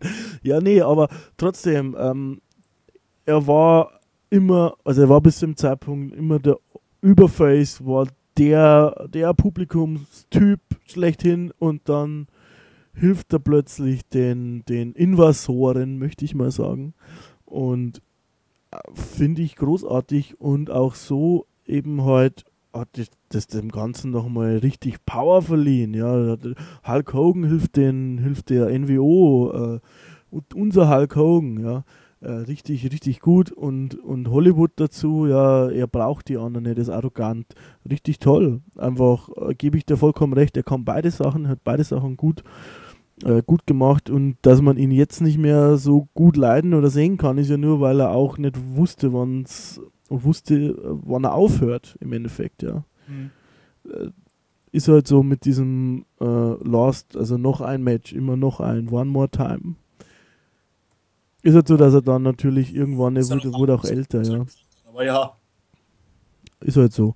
Und Wobei auch, man sagen muss, ja. bei Hollywood Hogan zum Beispiel war auch unheimlich viel Trash in der WCW mit dabei. Ne? Also gerade diese Fehde gegen den Warrior, wo dann Ja, Hulk aber es hat halt gezogen, du musst bedenken, was die NWO an sich, die NWO ist einer der Gründe, warum zumindest zeitweise die WCW den Ratings vorgewonnen hat. Ja, das meine ich ja gar nicht, sondern diese Fehde gegen den Warrior, wo er wirklich dann da irgendwie in dem Raum steht und so dieser, äh, dieses, äh, der, der Warrior steht im neben anderen Raum dahinter, hinter der Glasscheibe und Eric Bischoff, mit wem redest du denn da? Ich kann hier überhaupt gar keinen sehen. Ich weiß nicht, wer das, was du da machst. Und das war schon echt ein bisschen Käse, aber Ja, ähm, gut, war natürlich viel Käse dabei, aber äh, ich, wie gesagt, im Nachhinein sehe ich halt das so, dass das mit den. Ja, natürlich. Das- Das, das, das war große das- Ganze. Ja, genau, und auch, dass sie da eben halt den Mut hatten, auch wenn jetzt da vielleicht die Hulkamania schon abgeschwächt war im Vergleich zu, weiß ich nicht, ein paar Jahre vorher, aber dass Mhm. sie den Mut hatten, das zu wandeln, das äh, würde ich, würde ich mir jetzt für John Cena wünschen, weil da Ja. würdet ihr lachen, das wird genauso funktionieren, glaube ich. ich auch. Wenn die den Heel turn, äh, könnte man gleich ein neues Babyface mit Topface mit etablieren, der gegen ihn gehen darf und er wäre sofort per se der Top Heel. Würde genauso funktionieren, glaube ich. Glaube ich auch. Also von daher Hulk Hogan, äh, gute Wahl, würde ich sagen. Ja. Sebastian.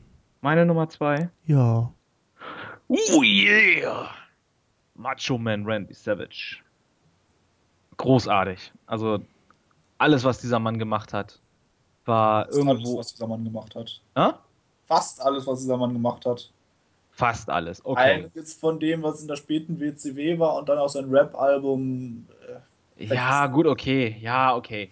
Gut, das hätten wir jetzt aber vorher, nachher bei, oder nachher nicht, vorher bei Hulk Hogan auch sagen können. Äh, Hogan Ja. knows best. Ähm, jetzt Mm. mit dieser Hasstirade da, die Sein ganzer TNA-Run allein. Ja, auch das. Oder WCW-Style-mäßig, was er da seine Freunde gebuckt hat. Ja, Sein ja. WCW-Vertrag, den man jetzt lesen konnte, mal von der Zeit.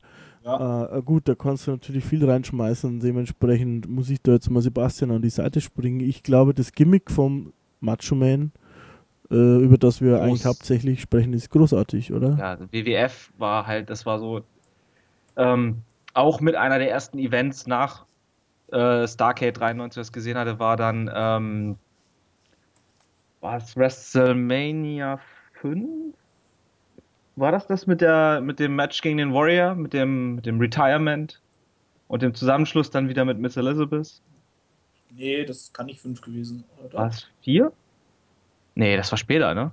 Hätte ich auch gesagt, dass es sechs war oder so. Das später? Naja, aber auf jeden Fall das Retirement-Mensch, wo er hinterher wieder mit Miss Elizabeth Oh, das war so großartig. Das war wirklich, also Ah, Hammer. Also, das ist wieder so ein Charakter, der mich wirklich, der dann auch wirklich das prägt irgendwo, ne? Ja. Und diese, diese, diese, seine ganzen Promos und alles, das ist so großartig. Ähm, ja, auch Macho, ob Macho King, Macho Man oder. Es war wirklich alles eigentlich Oh yeah. Oh yeah! You was never so Slim Jim! Ja. so was in der Art. ja, auch in der WCW war, hat, er, hat er leider so ein bisschen, ist er, er hat halt immer dieses eine Problem gehabt und das war der Mann davor. Hulk Hogan hat ihm immer irgendwo, war der Spot über ihm noch. Und das war in der WWF so, das war in der WCW so. Und das war halt, er hat dann halt auch sein, klar, in der WCW hat er auch seinen Run gehabt, auch als, als Champion ja auch. ähm, aber das war halt auch schon zu einer Zeit, äh, wo er eigentlich auch schon recht drüber war, ne? Muss man dann auch ganz ehrlich sagen, mit äh, den, äh, wie hieß es, Team Madness? Ja, Ja, Sid genau. Und, äh, und äh, den ganzen Ladies da, ja, ja. Miss Madness, unter anderem die spätere Molly Holly. Madusa und solche Leute halt, ne? Und das war dann halt auch schon echt, da war echt schon, da hat man ihm auch angesehen, dass er dann nicht mehr so, so Wobei, hast mega. du die ganz alten Sachen von ihm gesehen? Also die, wo er äh, so Gulf Coast und so die Sachen oder gar nicht? Ähm, ich habe von ihm halt so, so ein bisschen, äh, äh, halt auch Memphis-Stuff von ihm halt. genau, das mein, also da, wo er halt von seinem Vater gemanagt wird. Das ist Genau, und gegen, gegen äh, Lawler im Steel Cage. Halt, ah, genau, genau, solche Sachen. Die sind halt auch noch richtig gut. Und Hammer, wer es gesehen hat, ja. sollte sie sich unbedingt angucken, weil Ja, sie sehen, Definitiv. Das ist ja das Ding, Randy Savage wird halt abgesehen von dem Steamboat-Match immer sehr auf diesen Charakter reduziert. Ja, Aber der Wrestler, der da richtig hintersteht, ist halt auch ein richtig, richtig, richtig guter. das, das ist wohl wahr. Und ähm, ja, auch hier müssen wir leider wieder sagen, ist auch nicht mehr bei uns, ne? Nee. Autounfall, Herzinfarkt, alles gleichzeitig. Mhm. Und das ist dann schon. Ja, es ist dann halt, das ist dann wieder, die, das ist dann halt eine Generation, die dann ja auch dann jetzt nach und nach alle so langsam abtritt, ne? Diese äh, WrestleMania One. Ja, äh, Riege. ähnlichen Zeit, also zwar nicht WrestleMania One, aber dementsprechend äh, Starcade, Ja, äh, 86 und so, Dusty Rhodes Jahr ja auch. Das war Genau. sagen, Roddy Piper. Ja, Ja, und das hat halt äh, auch solche Mom äh, großen Momente wie die, äh, den Royal Rumble äh, den Titel gewonnen hat. War das der Roy Nee, Quatsch, gegen Flair, gegen Flair bei WrestleMania mit dem Ja. kaputten Bein und sowas. Das war alles so groß und so mega toll.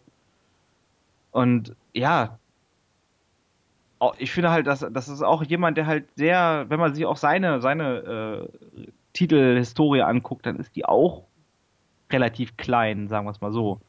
Ne? Intercontinental Champion in der WWF, zweimal WWF Champion, immerhin USWA. viermal WCW World Heavyweight Champion. viermal WCW World Heavyweight Champion. Ne? So Das oft. WWF.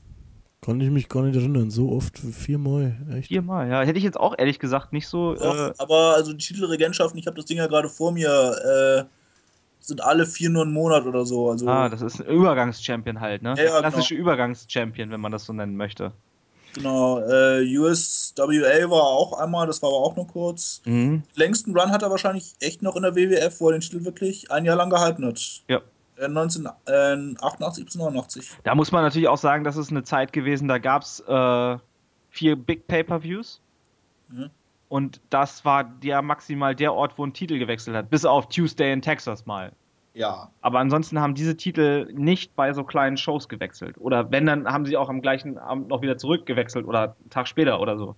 Das war ja auch das Ding, wer sich daran erinnert mit CM Punks Title Reign, dass man eben gesagt hat, es ist eigentlich viel mehr als früher, weil er den Titel eben praktisch dreimal in der Woche bei jeder Hausshow verteidigen muss. Genau. Ja. Aber grundsätzlich muss man zu ihm sagen, großartig gemacht. Ähm, Natürlich. Ja, dieses ganze, ja, das ganze Auftreten, alles äh, weiß man sofort, das ist äh, Randy Savage, der Macho Man. Und dementsprechend ist es auch eine würdige Nummer 2. Eine andere würdige Nummer 2 ist die von Marvin und jetzt weiß ich auch, was du mit äh, lizenziert gemeint hast. Die habe ich nämlich verdrängt.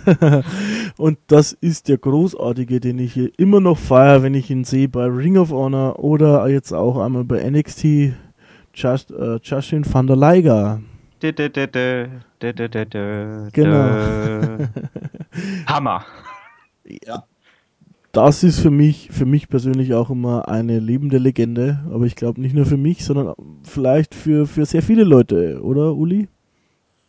Äh, auf jeden Fall für sehr viele Wrestling-Fans, sagen wir es mal so, ist wahrscheinlich einer der besten Highflyer-Wrestler überhaupt aller Zeiten, der auch wirklich fast jeden Stil gehen kann. Sein Gimmick an sich ist eh schon ikonisch. Es ist, also ich weiß echt nicht, was ich noch großartig über ihn sagen soll. Es ist Jushin Tangalaya und hätte ich nicht Tiger Mask in meiner Liste sowieso, Liste sowieso schon drin gehabt, hätte ich ihn wahrscheinlich noch mit dazu genommen. Er ist halt auch in meinen Honorable Mentions drin. Das ist ja, wobei vom, vom, vom Gimmick selber, also ich kenne jetzt natürlich äh, ihn von der WCW und sowas, aber das Gimmick selber, ich meine, ich weiß nicht, ehrlich gesagt, warum er so aussieht, wie er aussieht und äh, Weißt du nicht? Nee, ich glaube nicht. Außer ich habe es verdrängt. Erklär's mir doch mal. Sebastian, machst du diesmal? Ich weiß es leider auch nicht. Ach so, ich ich kenne mich mit diesem ganzen Anime-Kram leider nicht Ach genau, es, es ist halt schon auch schon an diese Anime-Sachen angelehnt und das ist auch eigentlich alles, was man wissen muss sein. Es geht ja bis zum Namen. Also Jushin ist ja, also ich, äh, ist ja glaube ich auch zumindest einer der Namen von diesen Anime-Helden-Charakteren und Liger ist ja eine Mischung aus Lion und Tiger. Also Naja, Yushin, der heißt dieser Comic, also dieser Manga-Charakter, Genau. heißt schon Yushin Liger. Ja, ja, genau. der heißt, der heißt Lucien Lager, das weiß ich genau, auch. aber das aber- Liger wird eben erklärt als eine Mischung aus Lion und Tiger. Ach so, okay. Genau, also eben schon und das ist auch, äh, aber wie gesagt, es ist, er steht halt für 20 Jahre großartiger Matches, kann man sagen auch. Ja.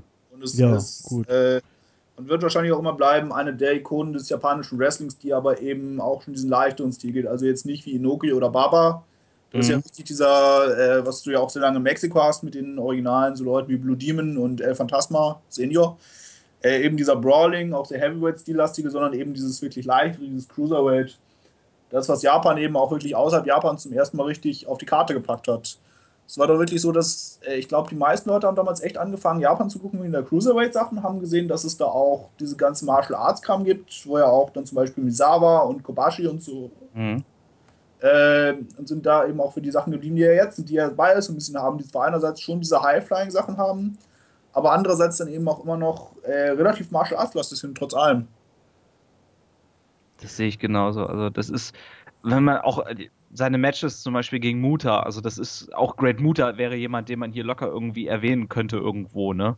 Ja, Also- das Gimmick ist halt nicht so toll, aber er als Wrestler an sich, klar. Ja, und ähm, es gibt diesen ikonischen Moment, wo äh, Liger seine Maske verliert gegen Muta. Ja. Und dann dieses Facepaint da drunter ist. Und das, alles, oh, das ist schon echt ein Gänsehautmoment. Also auch äh, Matches gegen Pillman und solche Sachen. Ja, es auch zum Beispiel, war ja zum Beispiel auch ein Stück weit eine Inspiration für Hayabusa, der ja auch Mhm. äh, ganz großartig ist. Also Frontier Martial Arts, ich habe davon äh, rein aus Interesse jetzt die letzten paar Wochen doch eine ganze Menge gesehen.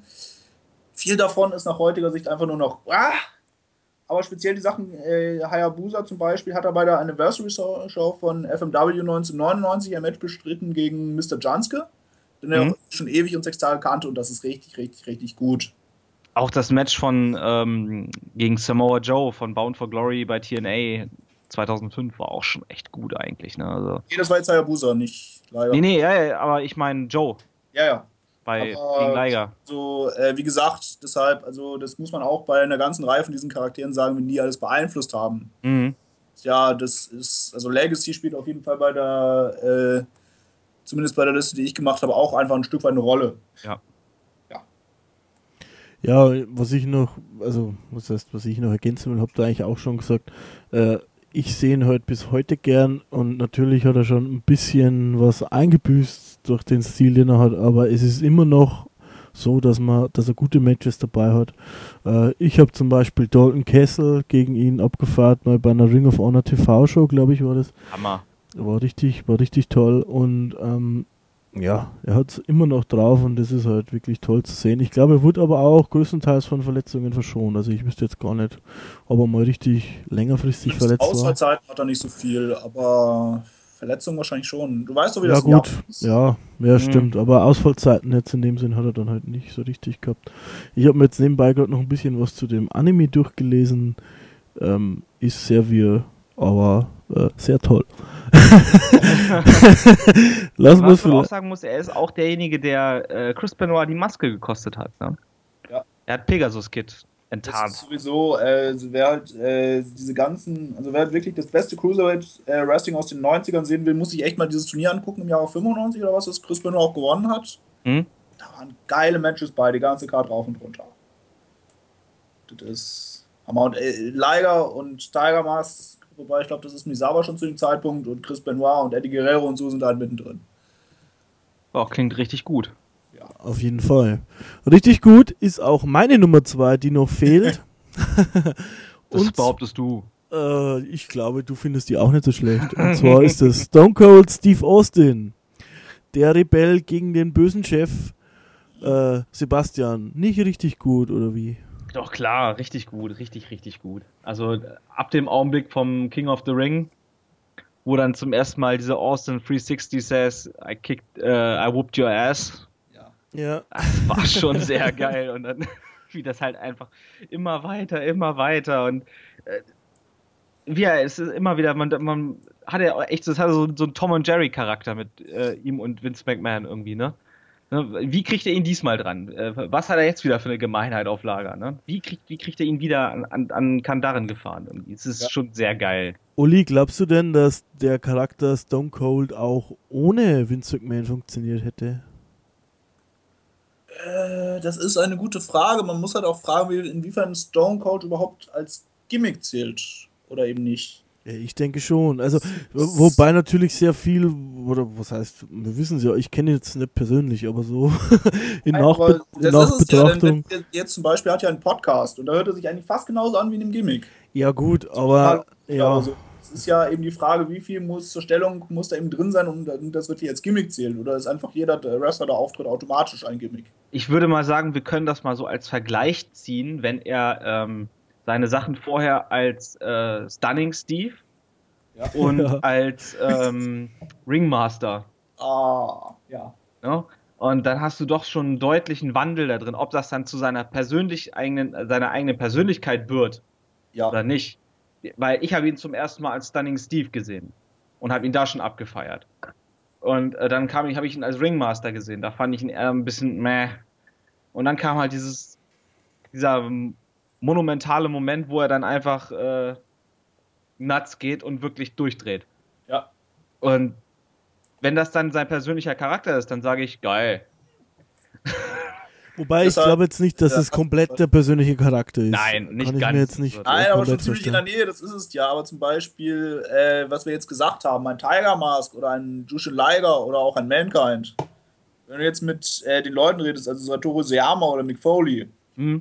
Das ist ja nicht eins zu eins das Gimmick. Nee. Oder auch ziemlich nah dran im Gimmick, sondern halt schon wirklich was Bei anderes. Mick Foley, hm, Naja, er wird dir im Zweifel nicht seine Hand in den Hals stecken und versuchen, Ja. Mann zu Ja nehmen. gut, aber ich meine jetzt Liger zum Beispiel, wo, wo ist dann, wenn du so sprichst, da das Gimmick, nur dass er eine Maske aufhat oder diese, diese wilde Maske. Also der redet ja quasi gar nicht. Dementsprechend ähm, Gimmick, weiß ich nicht. Also ich weiß jetzt nicht, ob Stone Cold oder ob Steve Austin privat irgendwie das Bier genauso trinkt wie Stone Cold im Ring. Äh, Ja, schon, er war doch eine Weile lang auf in Zucht, deshalb durfte er doch kein Bier trinken eine Weile lang. Ja, könnte sein, ne? Aber äh, ja, wie gesagt, das ist ein bisschen schwierig. Äh, ich kann deine Argumentation nachvollziehen. Ich, ich habe es halt schon jetzt als Gimmick gesehen. ich würde es auch als ja. Gimmick sehen, durchaus, ja. Auch Spring ich, dir, jetzt spring ich dir mal eine Seite. Ja, ne, das ist ja okay, aber ich wollte es halt mal diskutiert haben, weil zum Beispiel, ich glaube, äh, der Rock taucht zum Beispiel gar nicht bei uns auf. Und ja. Zum Beispiel wir unter anderem auch deswegen nicht. Weil ich auch der Meinung bin, dass The Rock, aka Dwayne Johnson, eigentlich kein Gimmick ist, sondern halt. Der taucht bei mir nicht Ja. auf, weil das Gimmick selber fand ich jetzt, ein, also ist natürlich, äh, bringt es großartig rüber. Der, der Mann, der, der elektrisiert die Massen, ja, muss man schon sagen. Äh, Ja. Aber das Gimmick selber jetzt, also die, der Charakter selber jetzt in dem Sinn ist, ist irgendwie, weiß ich nicht, wo, wo, wo ist da die Besonderheit? Bei mir ist die Besonderheit jetzt beim, bei Stone Cold, dass er halt eigentlich wirklich ein Rebell ist, ja. Also Ja. er pisst halt immer einen Chef an, er pisst die Autoritäten an, die er, die er da so um sich hat und er macht eigentlich auch teilweise äh, heelische Sachen und wird dafür abgefeiert. Und äh, deswegen ist er da halt bei mir dabei. Der Rock, natürlich, brauchen wir nicht drüber reden, einer der besten, ja. Aber äh, das Gimmick selber, also nur das Gimmick jetzt. sehe ich, habe ich jetzt im, im Verhältnis zu den anderen weniger Besonderheiten gesehen einfach. Okay. Ja, es ist halt. Ähm, The Rock habe ich zum Beispiel jetzt auch nicht drin, weil ähm, ich, ich, ich kann das genau gar nicht sagen, weil es halt, das ist dann auch wieder so ein persönliches Empfinden irgendwo, ne? Und ich habe halt solche Leute wie Root, Savage und sowas, das sehe ich halt für mich persönlich ikonischer irgendwo. Und, ne, Ja, bei das mir, ist, es ist genauso bei mir, bei mir Ja. genauso, ja. Äh, das muss man jetzt vielleicht an der Stelle nochmal sagen, habe ich jetzt am Anfang ja an de, bei dem Podcast nicht erwähnt. Das ist, ist alles objektiv, ja. Äh, subjektiv. Subjektiv. Objektiv, ne Quatsch, subjektiv, ja. Freudscher Versprecher.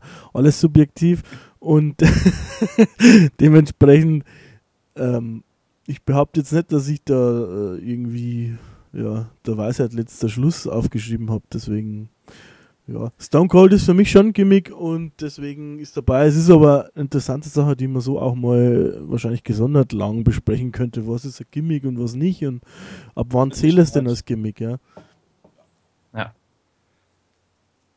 Unbestritten, aber hat uns sehr viele schöne Momente gebracht und Auf sogar jeden Fall. auch indirekt, äh, weil wenn ich mich indirekt daran erinnere, wie es Kurt Angle das nachgemacht hat mit seinem Milchwagen, wie er da. Ich wollte gerade sagen, du brauchst nur Beer Truck zu sagen, zumindest beim Wrestling-Fan, und jeder hat ein Bild im Kopf. Ja, ja, Ja. das ist richtig. So. Aber auch äh, Stone Cold, glaube ich, brauchen wir, müssen wir da noch mehr darüber sagen? Ich glaube, kennt jeder, oder? Ja. Ja. So, bei der Nummer 1 haben wir eine große Besonderheit. Da müssen wir jetzt mal den Zuhörern ähm, erklären, wie wir die Listen eigentlich erstellt haben. Der Auftrag war, wir schreiben uns getrennt voneinander die fünf besten Gimmicks auf. Hat auch gut funktioniert bis dahin, denn wir haben quasi fast keine Überschneidungen, also fast nichts gleich. Da merkt man schon daran, dass Wrestling sehr diskutierbar ist und dass jeder ein bisschen anders empfindet. Ähm, außer bei der Nummer 1. Äh, wir haben alle vier ein Gimmick zum besten Gimmick gekürt. Uli, Wrestling-Professor, Experte und Mexiko-Liebhaber. Welches Gimmick? Ding, ding, ding. From Death Valley, Texas, The Undertaker. So, das hast du schon den ersten Brainfart drin gehabt. Das Ja? Death Valley liegt nicht in Texas. Echt? Nein. Nein, aber, aber, aber, in New Mexico.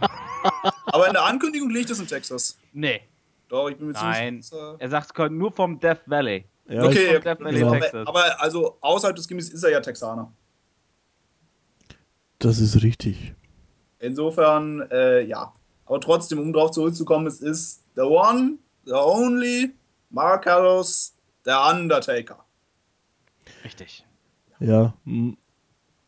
Also, was der Mensch aus diesem Gimmick auch gemacht hat. Entschuldigung, kurz. Ich habe auch einen Fehler gehabt. Äh, er liegt, es liegt zum Teil in Kalifornien und zum Teil in Nevada.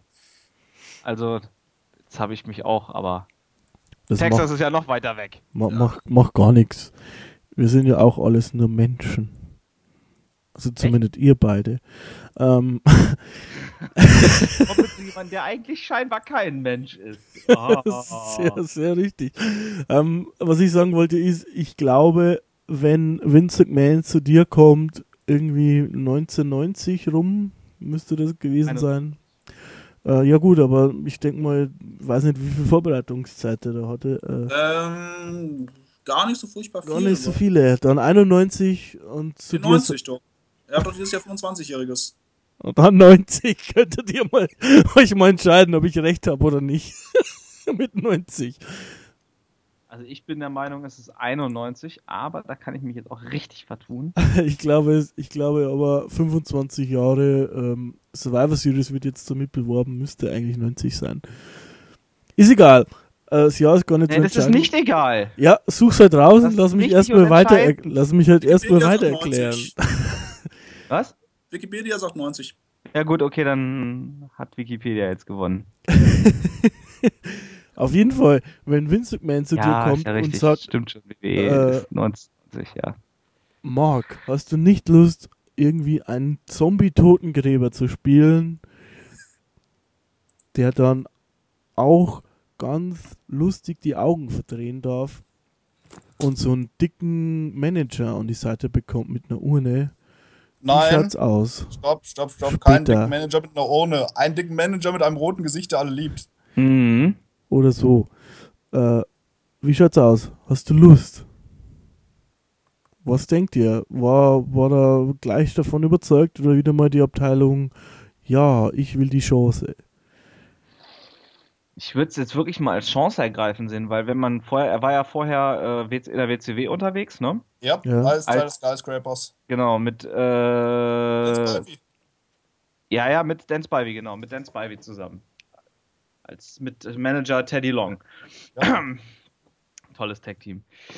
Äh, und du kommst dann in die WWF und du, ich glaube, er ist auch sofort von Anfang an gerannt, ne? Da, der war ja nicht irgendwie, er war ja sofort da. Ja, Und ich denke mal, da wird er dann auch mit einverstanden gewesen sein. Also, genau, er war ja gleich im Main Event der Survivor Series quasi, Ja. diesem Multiman-Match, weil Ted DiBiase ihn ja laut Storyline reingebracht hat. Um sein Genau. Team zu verstärken. Schließt sich der Kreis auch ein bisschen. natürlich. Genau. Ja, dieser Äh, Mann, wisst, ja, äh, wisst ihr, wo das, also die, das Aussehen quasi des Undertakers herkommt? Nee. Das weiß ich nämlich. Äh, es gibt einen furchtbar schlechten Film mit Hulk Hogan, der heißt Suburban Commando. Unter anderem wird er da gejagt von zwei Kopfgeldjägern. Einer dieser Kopfgeldjäger Ja. ist Mark Holloway. Und er AKA. sieht genauso aus wie der ursprüngliche Undertaker mit Hut und allem. Okay. Ich wusste zwar, dass der Undertaker mit Hogan zusammen in einem Film mitgespielt hat, aber ich war, war jetzt nicht, welcher das war. Weil die Filme finde ich auch alle nicht so toll. Ich habe ich hab die Stelle tatsächlich nochmal rausgesucht und abgesehen davon, dass er halt äh, da halt noch roten Bart hat und so, Mhm. Ist es halt wirklich genau der Undertaker von Anfang an mit Hut und Trenchcoat und Handschuhen, glaube ich schon, ja. Und er hat auch echt eigentlich gar nichts verloren, ne? Ganz- Bis eine ganze Zeit lang. Ja, genau. extrem also das lange, erste, Also Altitude Era ist er ja ein bisschen, bisschen hat er sich da gewandelt. Also Mhm. dass er quasi ein bisschen cooler aussah, sag ich mal. Dann noch das Biker-Gimmick und dann eben wieder zurück zu dem äh, Undertaker-Gimmick, dann zu dem Last äh, Gunslinger-Gimmick irgendwie 2011 oder so Ja. der sich die Haare kurz geschoren hat. Und äh, jetzt eben wieder zu dem klassischen Undertaker mehr oder weniger zurück. Richtig.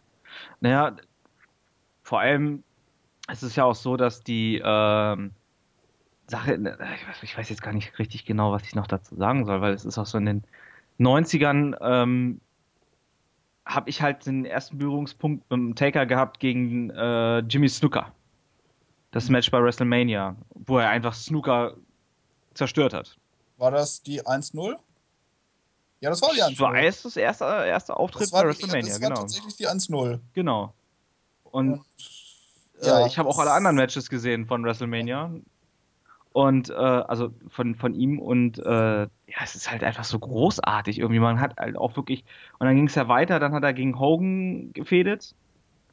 Äh, und es, da war es ja mal wieder kurz davor, dass Hulk Hogan äh, Hulkamania beendet worden wäre. Wie eigentlich immer. Zu der Zeit. Und äh, dieses, dieses Survivor Series 1995? Oder war das noch früher? Sag mal, worum es 93, geht. 94? Sag mal, 94 war das. welchen, äh, sag mal, um welchen Engel es geht. Dann Äh, wo Hogan äh, im, im Funeral Rupala aufgetaucht ist und den Undertaker gesucht hat. Warum, weiß ich jetzt nicht mehr so genau. Und der Undertaker ihn dann rückwärts angegriffen hat und niedergeschlagen hat. Und dann hat der Undertaker ihm den Titel abgenommen bei der Survivor Series. Main Ah. Event. Nee, ich erinnere das echt nicht mehr so. Nur um ihn dann kurze Zeit darauf später beim Tuesday in Texas wieder zu verlieren. Ja. Und Hulk Hogan der erste Mann ist, der den Undertaker besiegt hat. Mhm. Yeah. Weil Hulk Hogan, das ist halt so wie weil John Cena, Mhm. als die Mann Rusev besiegt hat. Also das ist auch- im Ring. Mich hat es ja echt gewundert, dass der Undertaker danach noch so gerannt ist.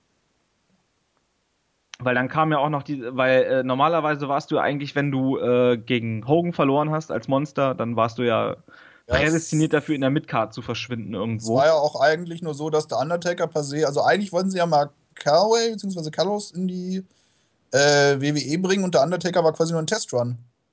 Ja, Das funktioniert und das Das Gimmick sollte hat gar nicht so lange Eigenleben entwickelt irgendwie. genau.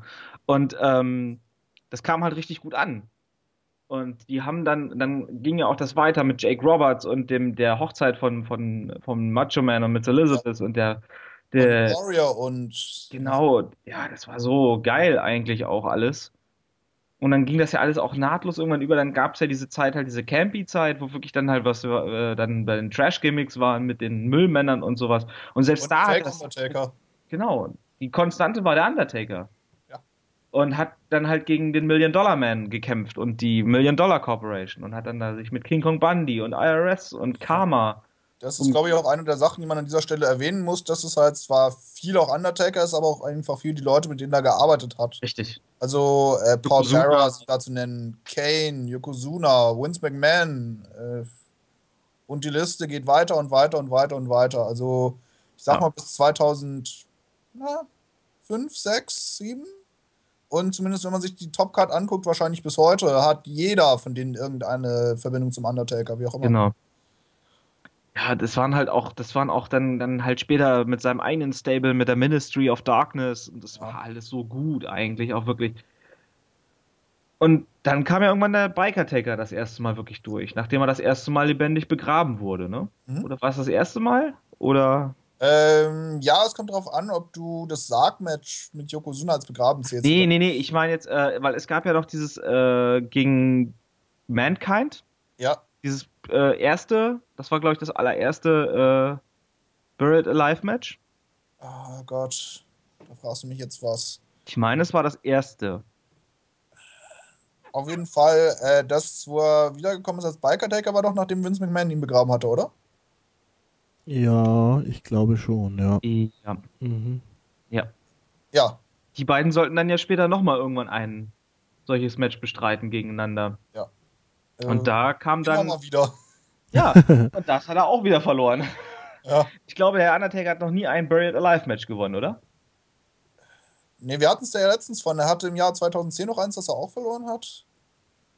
Aber Kein- andererseits muss man sagen, hat Vince McMahon auch schon Gott besiegt. Als Tag Also, ja, von gut, okay. Michaels, insofern, ja.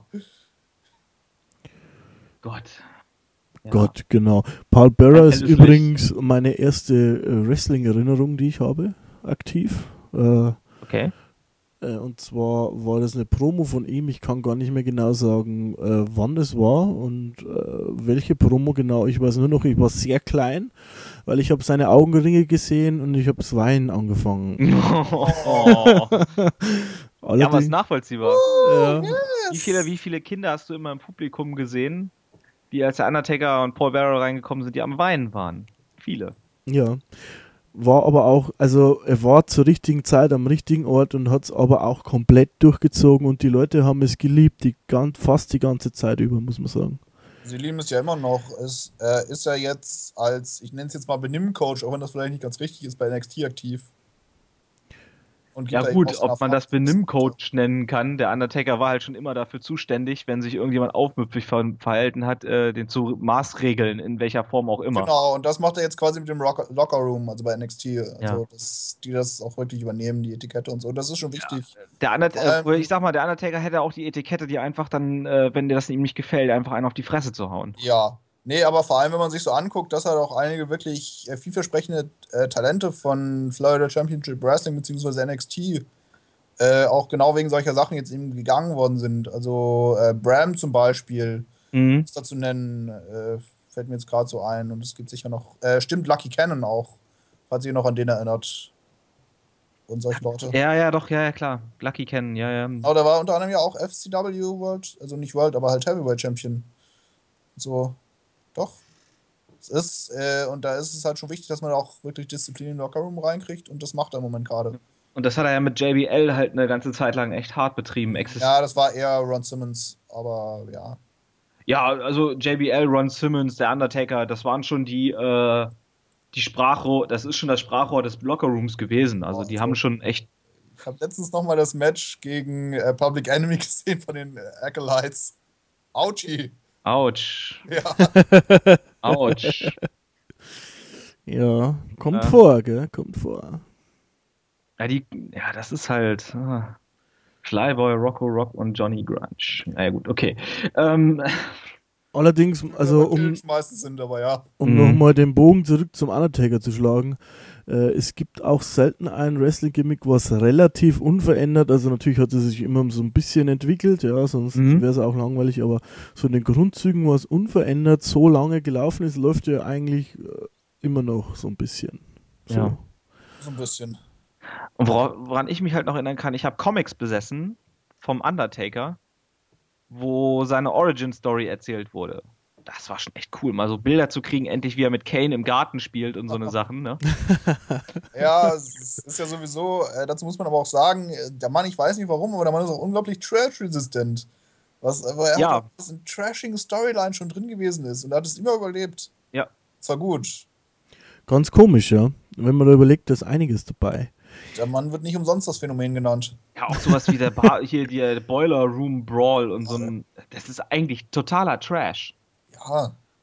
Äh, auch Kane eigentlich. Eigentlich die ist ganze Kane-Storyline. ja, ja, die ganze es ist- Kane-Sache ist eigentlich totaler Ja. Trash, wenn man darüber nachdenkt. So.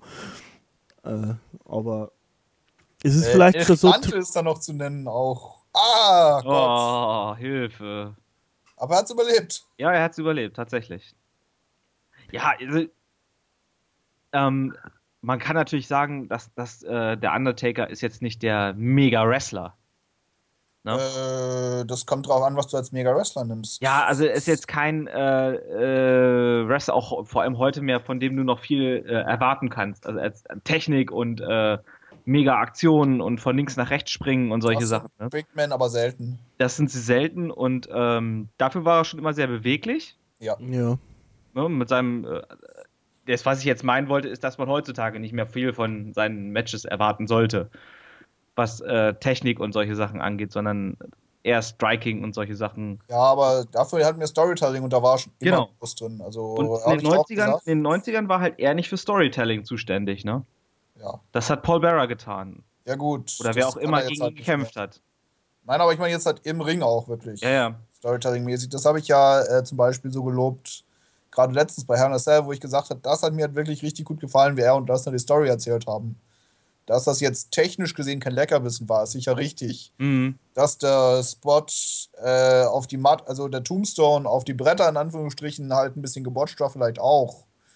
Danke, Jerry Lawler an dieser Stelle. Aber. Es ähm, war übrigens Michael Cole, ich habe mich damals vertan, es Ja? war Michael Cole, der den Blödsinn erzählt hat. Ich hätte es Jerry Lawler zugetraut. Aber gut, naja. Man traut beiden zu. Was? ja, auf jeden Fall. Beiden. Vielleicht waren sie es auch was das gleichzeitig. angeht, auf jeden Fall, wie gesagt, aber trotzdem, das war, wenn man es halt nur für sich nimmt, ein richtig gutes Match, was halt wirklich richtig zurück und vor und zurück und vor und sie hauen sich und hauen sich und hauen sich immer wieder. Mhm. Stehen dann auf und sind körperlich gezeichnet und das ist, ah, Wie gesagt, da fand ich halt das SummerSlam-Match irgendwie ein bisschen besser, aber das ist. Äh, ja. ne, und das hatten wir ja alles Nein, schon aber mal. da kann man aber trotzdem so oder so, er kann es halt. Ja, Das klar. war richtig gut und es Ja. ist, Aber auch für, für ein Produkt seiner Zeit, also äh, sagen wir mal 90er, Anfang 90 oder war ja 90 dann, äh, war da jetzt nicht schlecht, äh, kann, kann man nicht sagen, finde ich jetzt, also insgesamt. Ja, naja, sein Gimmick hat da vielleicht auch ein bisschen seinen Stil halt, ich will jetzt nicht sagen gehandicapt, aber schon als Zombie bewegst du dich eben etwas eckig und so. Ja, wobei man das ja auch sagen muss, dass sich das ja auch echt geändert hat. Er war ja am Anfang echt, da hat er ja gar nichts gezeigt eigentlich, ne? Ja. Da hat er wirklich drei Moves gehabt und das war's. Ja, Brauchte er auch nicht mehr. sollte wahrscheinlich auch gar nicht so sein. Also uns aufsetzen natürlich. Genau, und aber dann hast du auf Mitte der 90er hast du auf einmal den Taker, der, äh, der durch die Luft fliegt, der also nach draußen mit, mit dem Clothesline nach draußen springt und solche Scherze. Ne? Also das hat sich schon ein bisschen geändert dann. Also der hatte sich wirklich dann auch seinen Stil der, der Gegebenheit auch anpassen können. Und war nicht einfach nur verharrend der Big Man, unbewegliche Klotz, sondern er hat sich äh, entwickelt. Ja, klar, sonst Der Zeit. er wahrscheinlich auch nicht über, sonst hätte er wahrscheinlich auch die Attitude Era nicht überlebt. Nee. Aber im Gegensatz zum Beispiel zu solchen Leuten wie ein Hulk Hogan, der seinen Wrestling-Stil eigentlich nie geändert hat. Doch, hat er. Aber nicht Aber viel. Das war, das war aber schon bevor er in die WWF gekommen ist. Ja, Also in Japan, was er da gezeigt haben soll. Das natürlich, soll, das weiß ich, das kenne ich ja selber. Also gegen Stan Hansen und diese Matches und alles. Ja klar, das kenne ich. Ja. Aber ähm, ich rede jetzt wirklich von Hulk Hogan, der ab einem gewissen Level einfach sein, sein, sein, sich nicht mehr weiterentwickelt hat im Ring. Das ist richtig. Und der Undertaker hat das wahrscheinlich sogar, sagen, äh, wahrscheinlich sogar noch eher zurückentwickelt hat. Genau, und ein Undertaker hat sich immer fortlaufend irgendwo äh, entwickelt mit der Zeit. Und äh, ob das nun, ob er nun jetzt aktuell muss, seinen Stil, äh, seinen Stil ändern musste, oder ob er in den 90ern halt seinen Stil äh, solchen, äh, seinen Gegnern auch irgendwo hat angepasst. Ein Karma hat er äh, viel mehr, äh, äh, war ja Kickboxer und so eine Sachen, und da musste er dann halt mit Striking ein bisschen arbeiten Ja. äh, gegen Leute wie den Montes Three Kid, gegen den er ja auch gekämpft hat, glaube ich, ne, in dieser äh, Geschichte auf jeden Fall mit dem äh, mit der Million Dollar Corporation, äh, dass er einfach dann ein bisschen mehr mehr Highflying auch, also das heißt Highflying in Anführungszeichen, ne? Aber halt ein bisschen mehr War spektakulär. aber damals für, für so große Leute, also vor allem Auf jeden damals Fall. für so große Leute sehr beeindruckend. Auf jeden Fall, Der natürlich. einzige wirklich richtig agile Big Man aus den 90ern ist ja wahrscheinlich Bam Bigelow. Ja, also Alle wenn du es wirklich richtig als Big Man runterbrechen willst, ist Bam Bam Bigelow einer der Genau. größten. Und alle anderen kommen da halt mit dem ganzen Abstand hinter. Also auch viel von dem, was Vader macht, ist ja im Wesentlichen sich fallen lassen. Naja, Vader war halt auch in der Zeit schon drüber, ne? Mit Ja. seinem mit seinem Alter halt auch schon ein bisschen. auch, also vor allem bei Vader darf man auch nicht vergessen, wie viel er einfach in Japan geblieben ist. Ja. Ja. Also, ja. Ja. Ja, würde ich sagen, äh, dass wir an dieser Stelle aber sehr gut äh, ausführlich über die ganze Thematik gesprochen haben. Ähm, außer euch fällt noch irgendwie was ein, was ihr noch loswerden wollt. Hab nichts. Nö. Äh, und Undertaker ist, glaube ich, eine sehr würdige Nummer 1, äh, langlebiges Gimmick. Und dementsprechend dürft ihr euch, dürft ihr euch jetzt noch verabschieden. Es ist schon spät geworden, liebe Zuhörer, tut mir leid. Uli, verabschied dich doch mal. Habt eine schöne Zeit, lasst es euch gut gehen, äh, genießt das Leben, genießt den Podcast und alle anderen auch. Und bis bald. Sebastian, mein Liebling, Ja. verabschiede dich doch von den Zuhörern. Ich wünsche euch einen schönen Abend, schönen Mittag, schönen Morgen, je nachdem, wann ihr es hört. Ähm, ja, vielleicht haben wir euch ja ein bisschen, äh, auch gerade Jüngeren, vielleicht jetzt mal ein bisschen Einblick gezeigt, was so coole Typen in den 80ern und 90ern auch ausgemacht haben zum Teil. Und dass ihr da mal reinschaut, weil wir haben ja durchaus schon ein oder zwei Matches genannt. Und ich wünsche euch eine schöne Zeit. So, und ich danke euch im Namen des ganzen Teams äh, dafür, dass ihr so lange durchgehalten habt, wieder mal und unsere beschaulichen Meinungen zu diesem doch recht schönen Thema ähm, euch angehört habt. Nehmt es doch mal als Motivation, selber nachzugucken, was für Gimmicks es denn gab. Ähm, ja, vielleicht auch Null-Gimmicks, könnt ihr auch gerne einfach alle Gimmicks lesen. Liked uns auf Facebook, folgt uns auf Facebook, liked uns auf YouTube, folgt uns auf YouTube. Danke fürs Zuhören und bis bald. Ciao, ciao.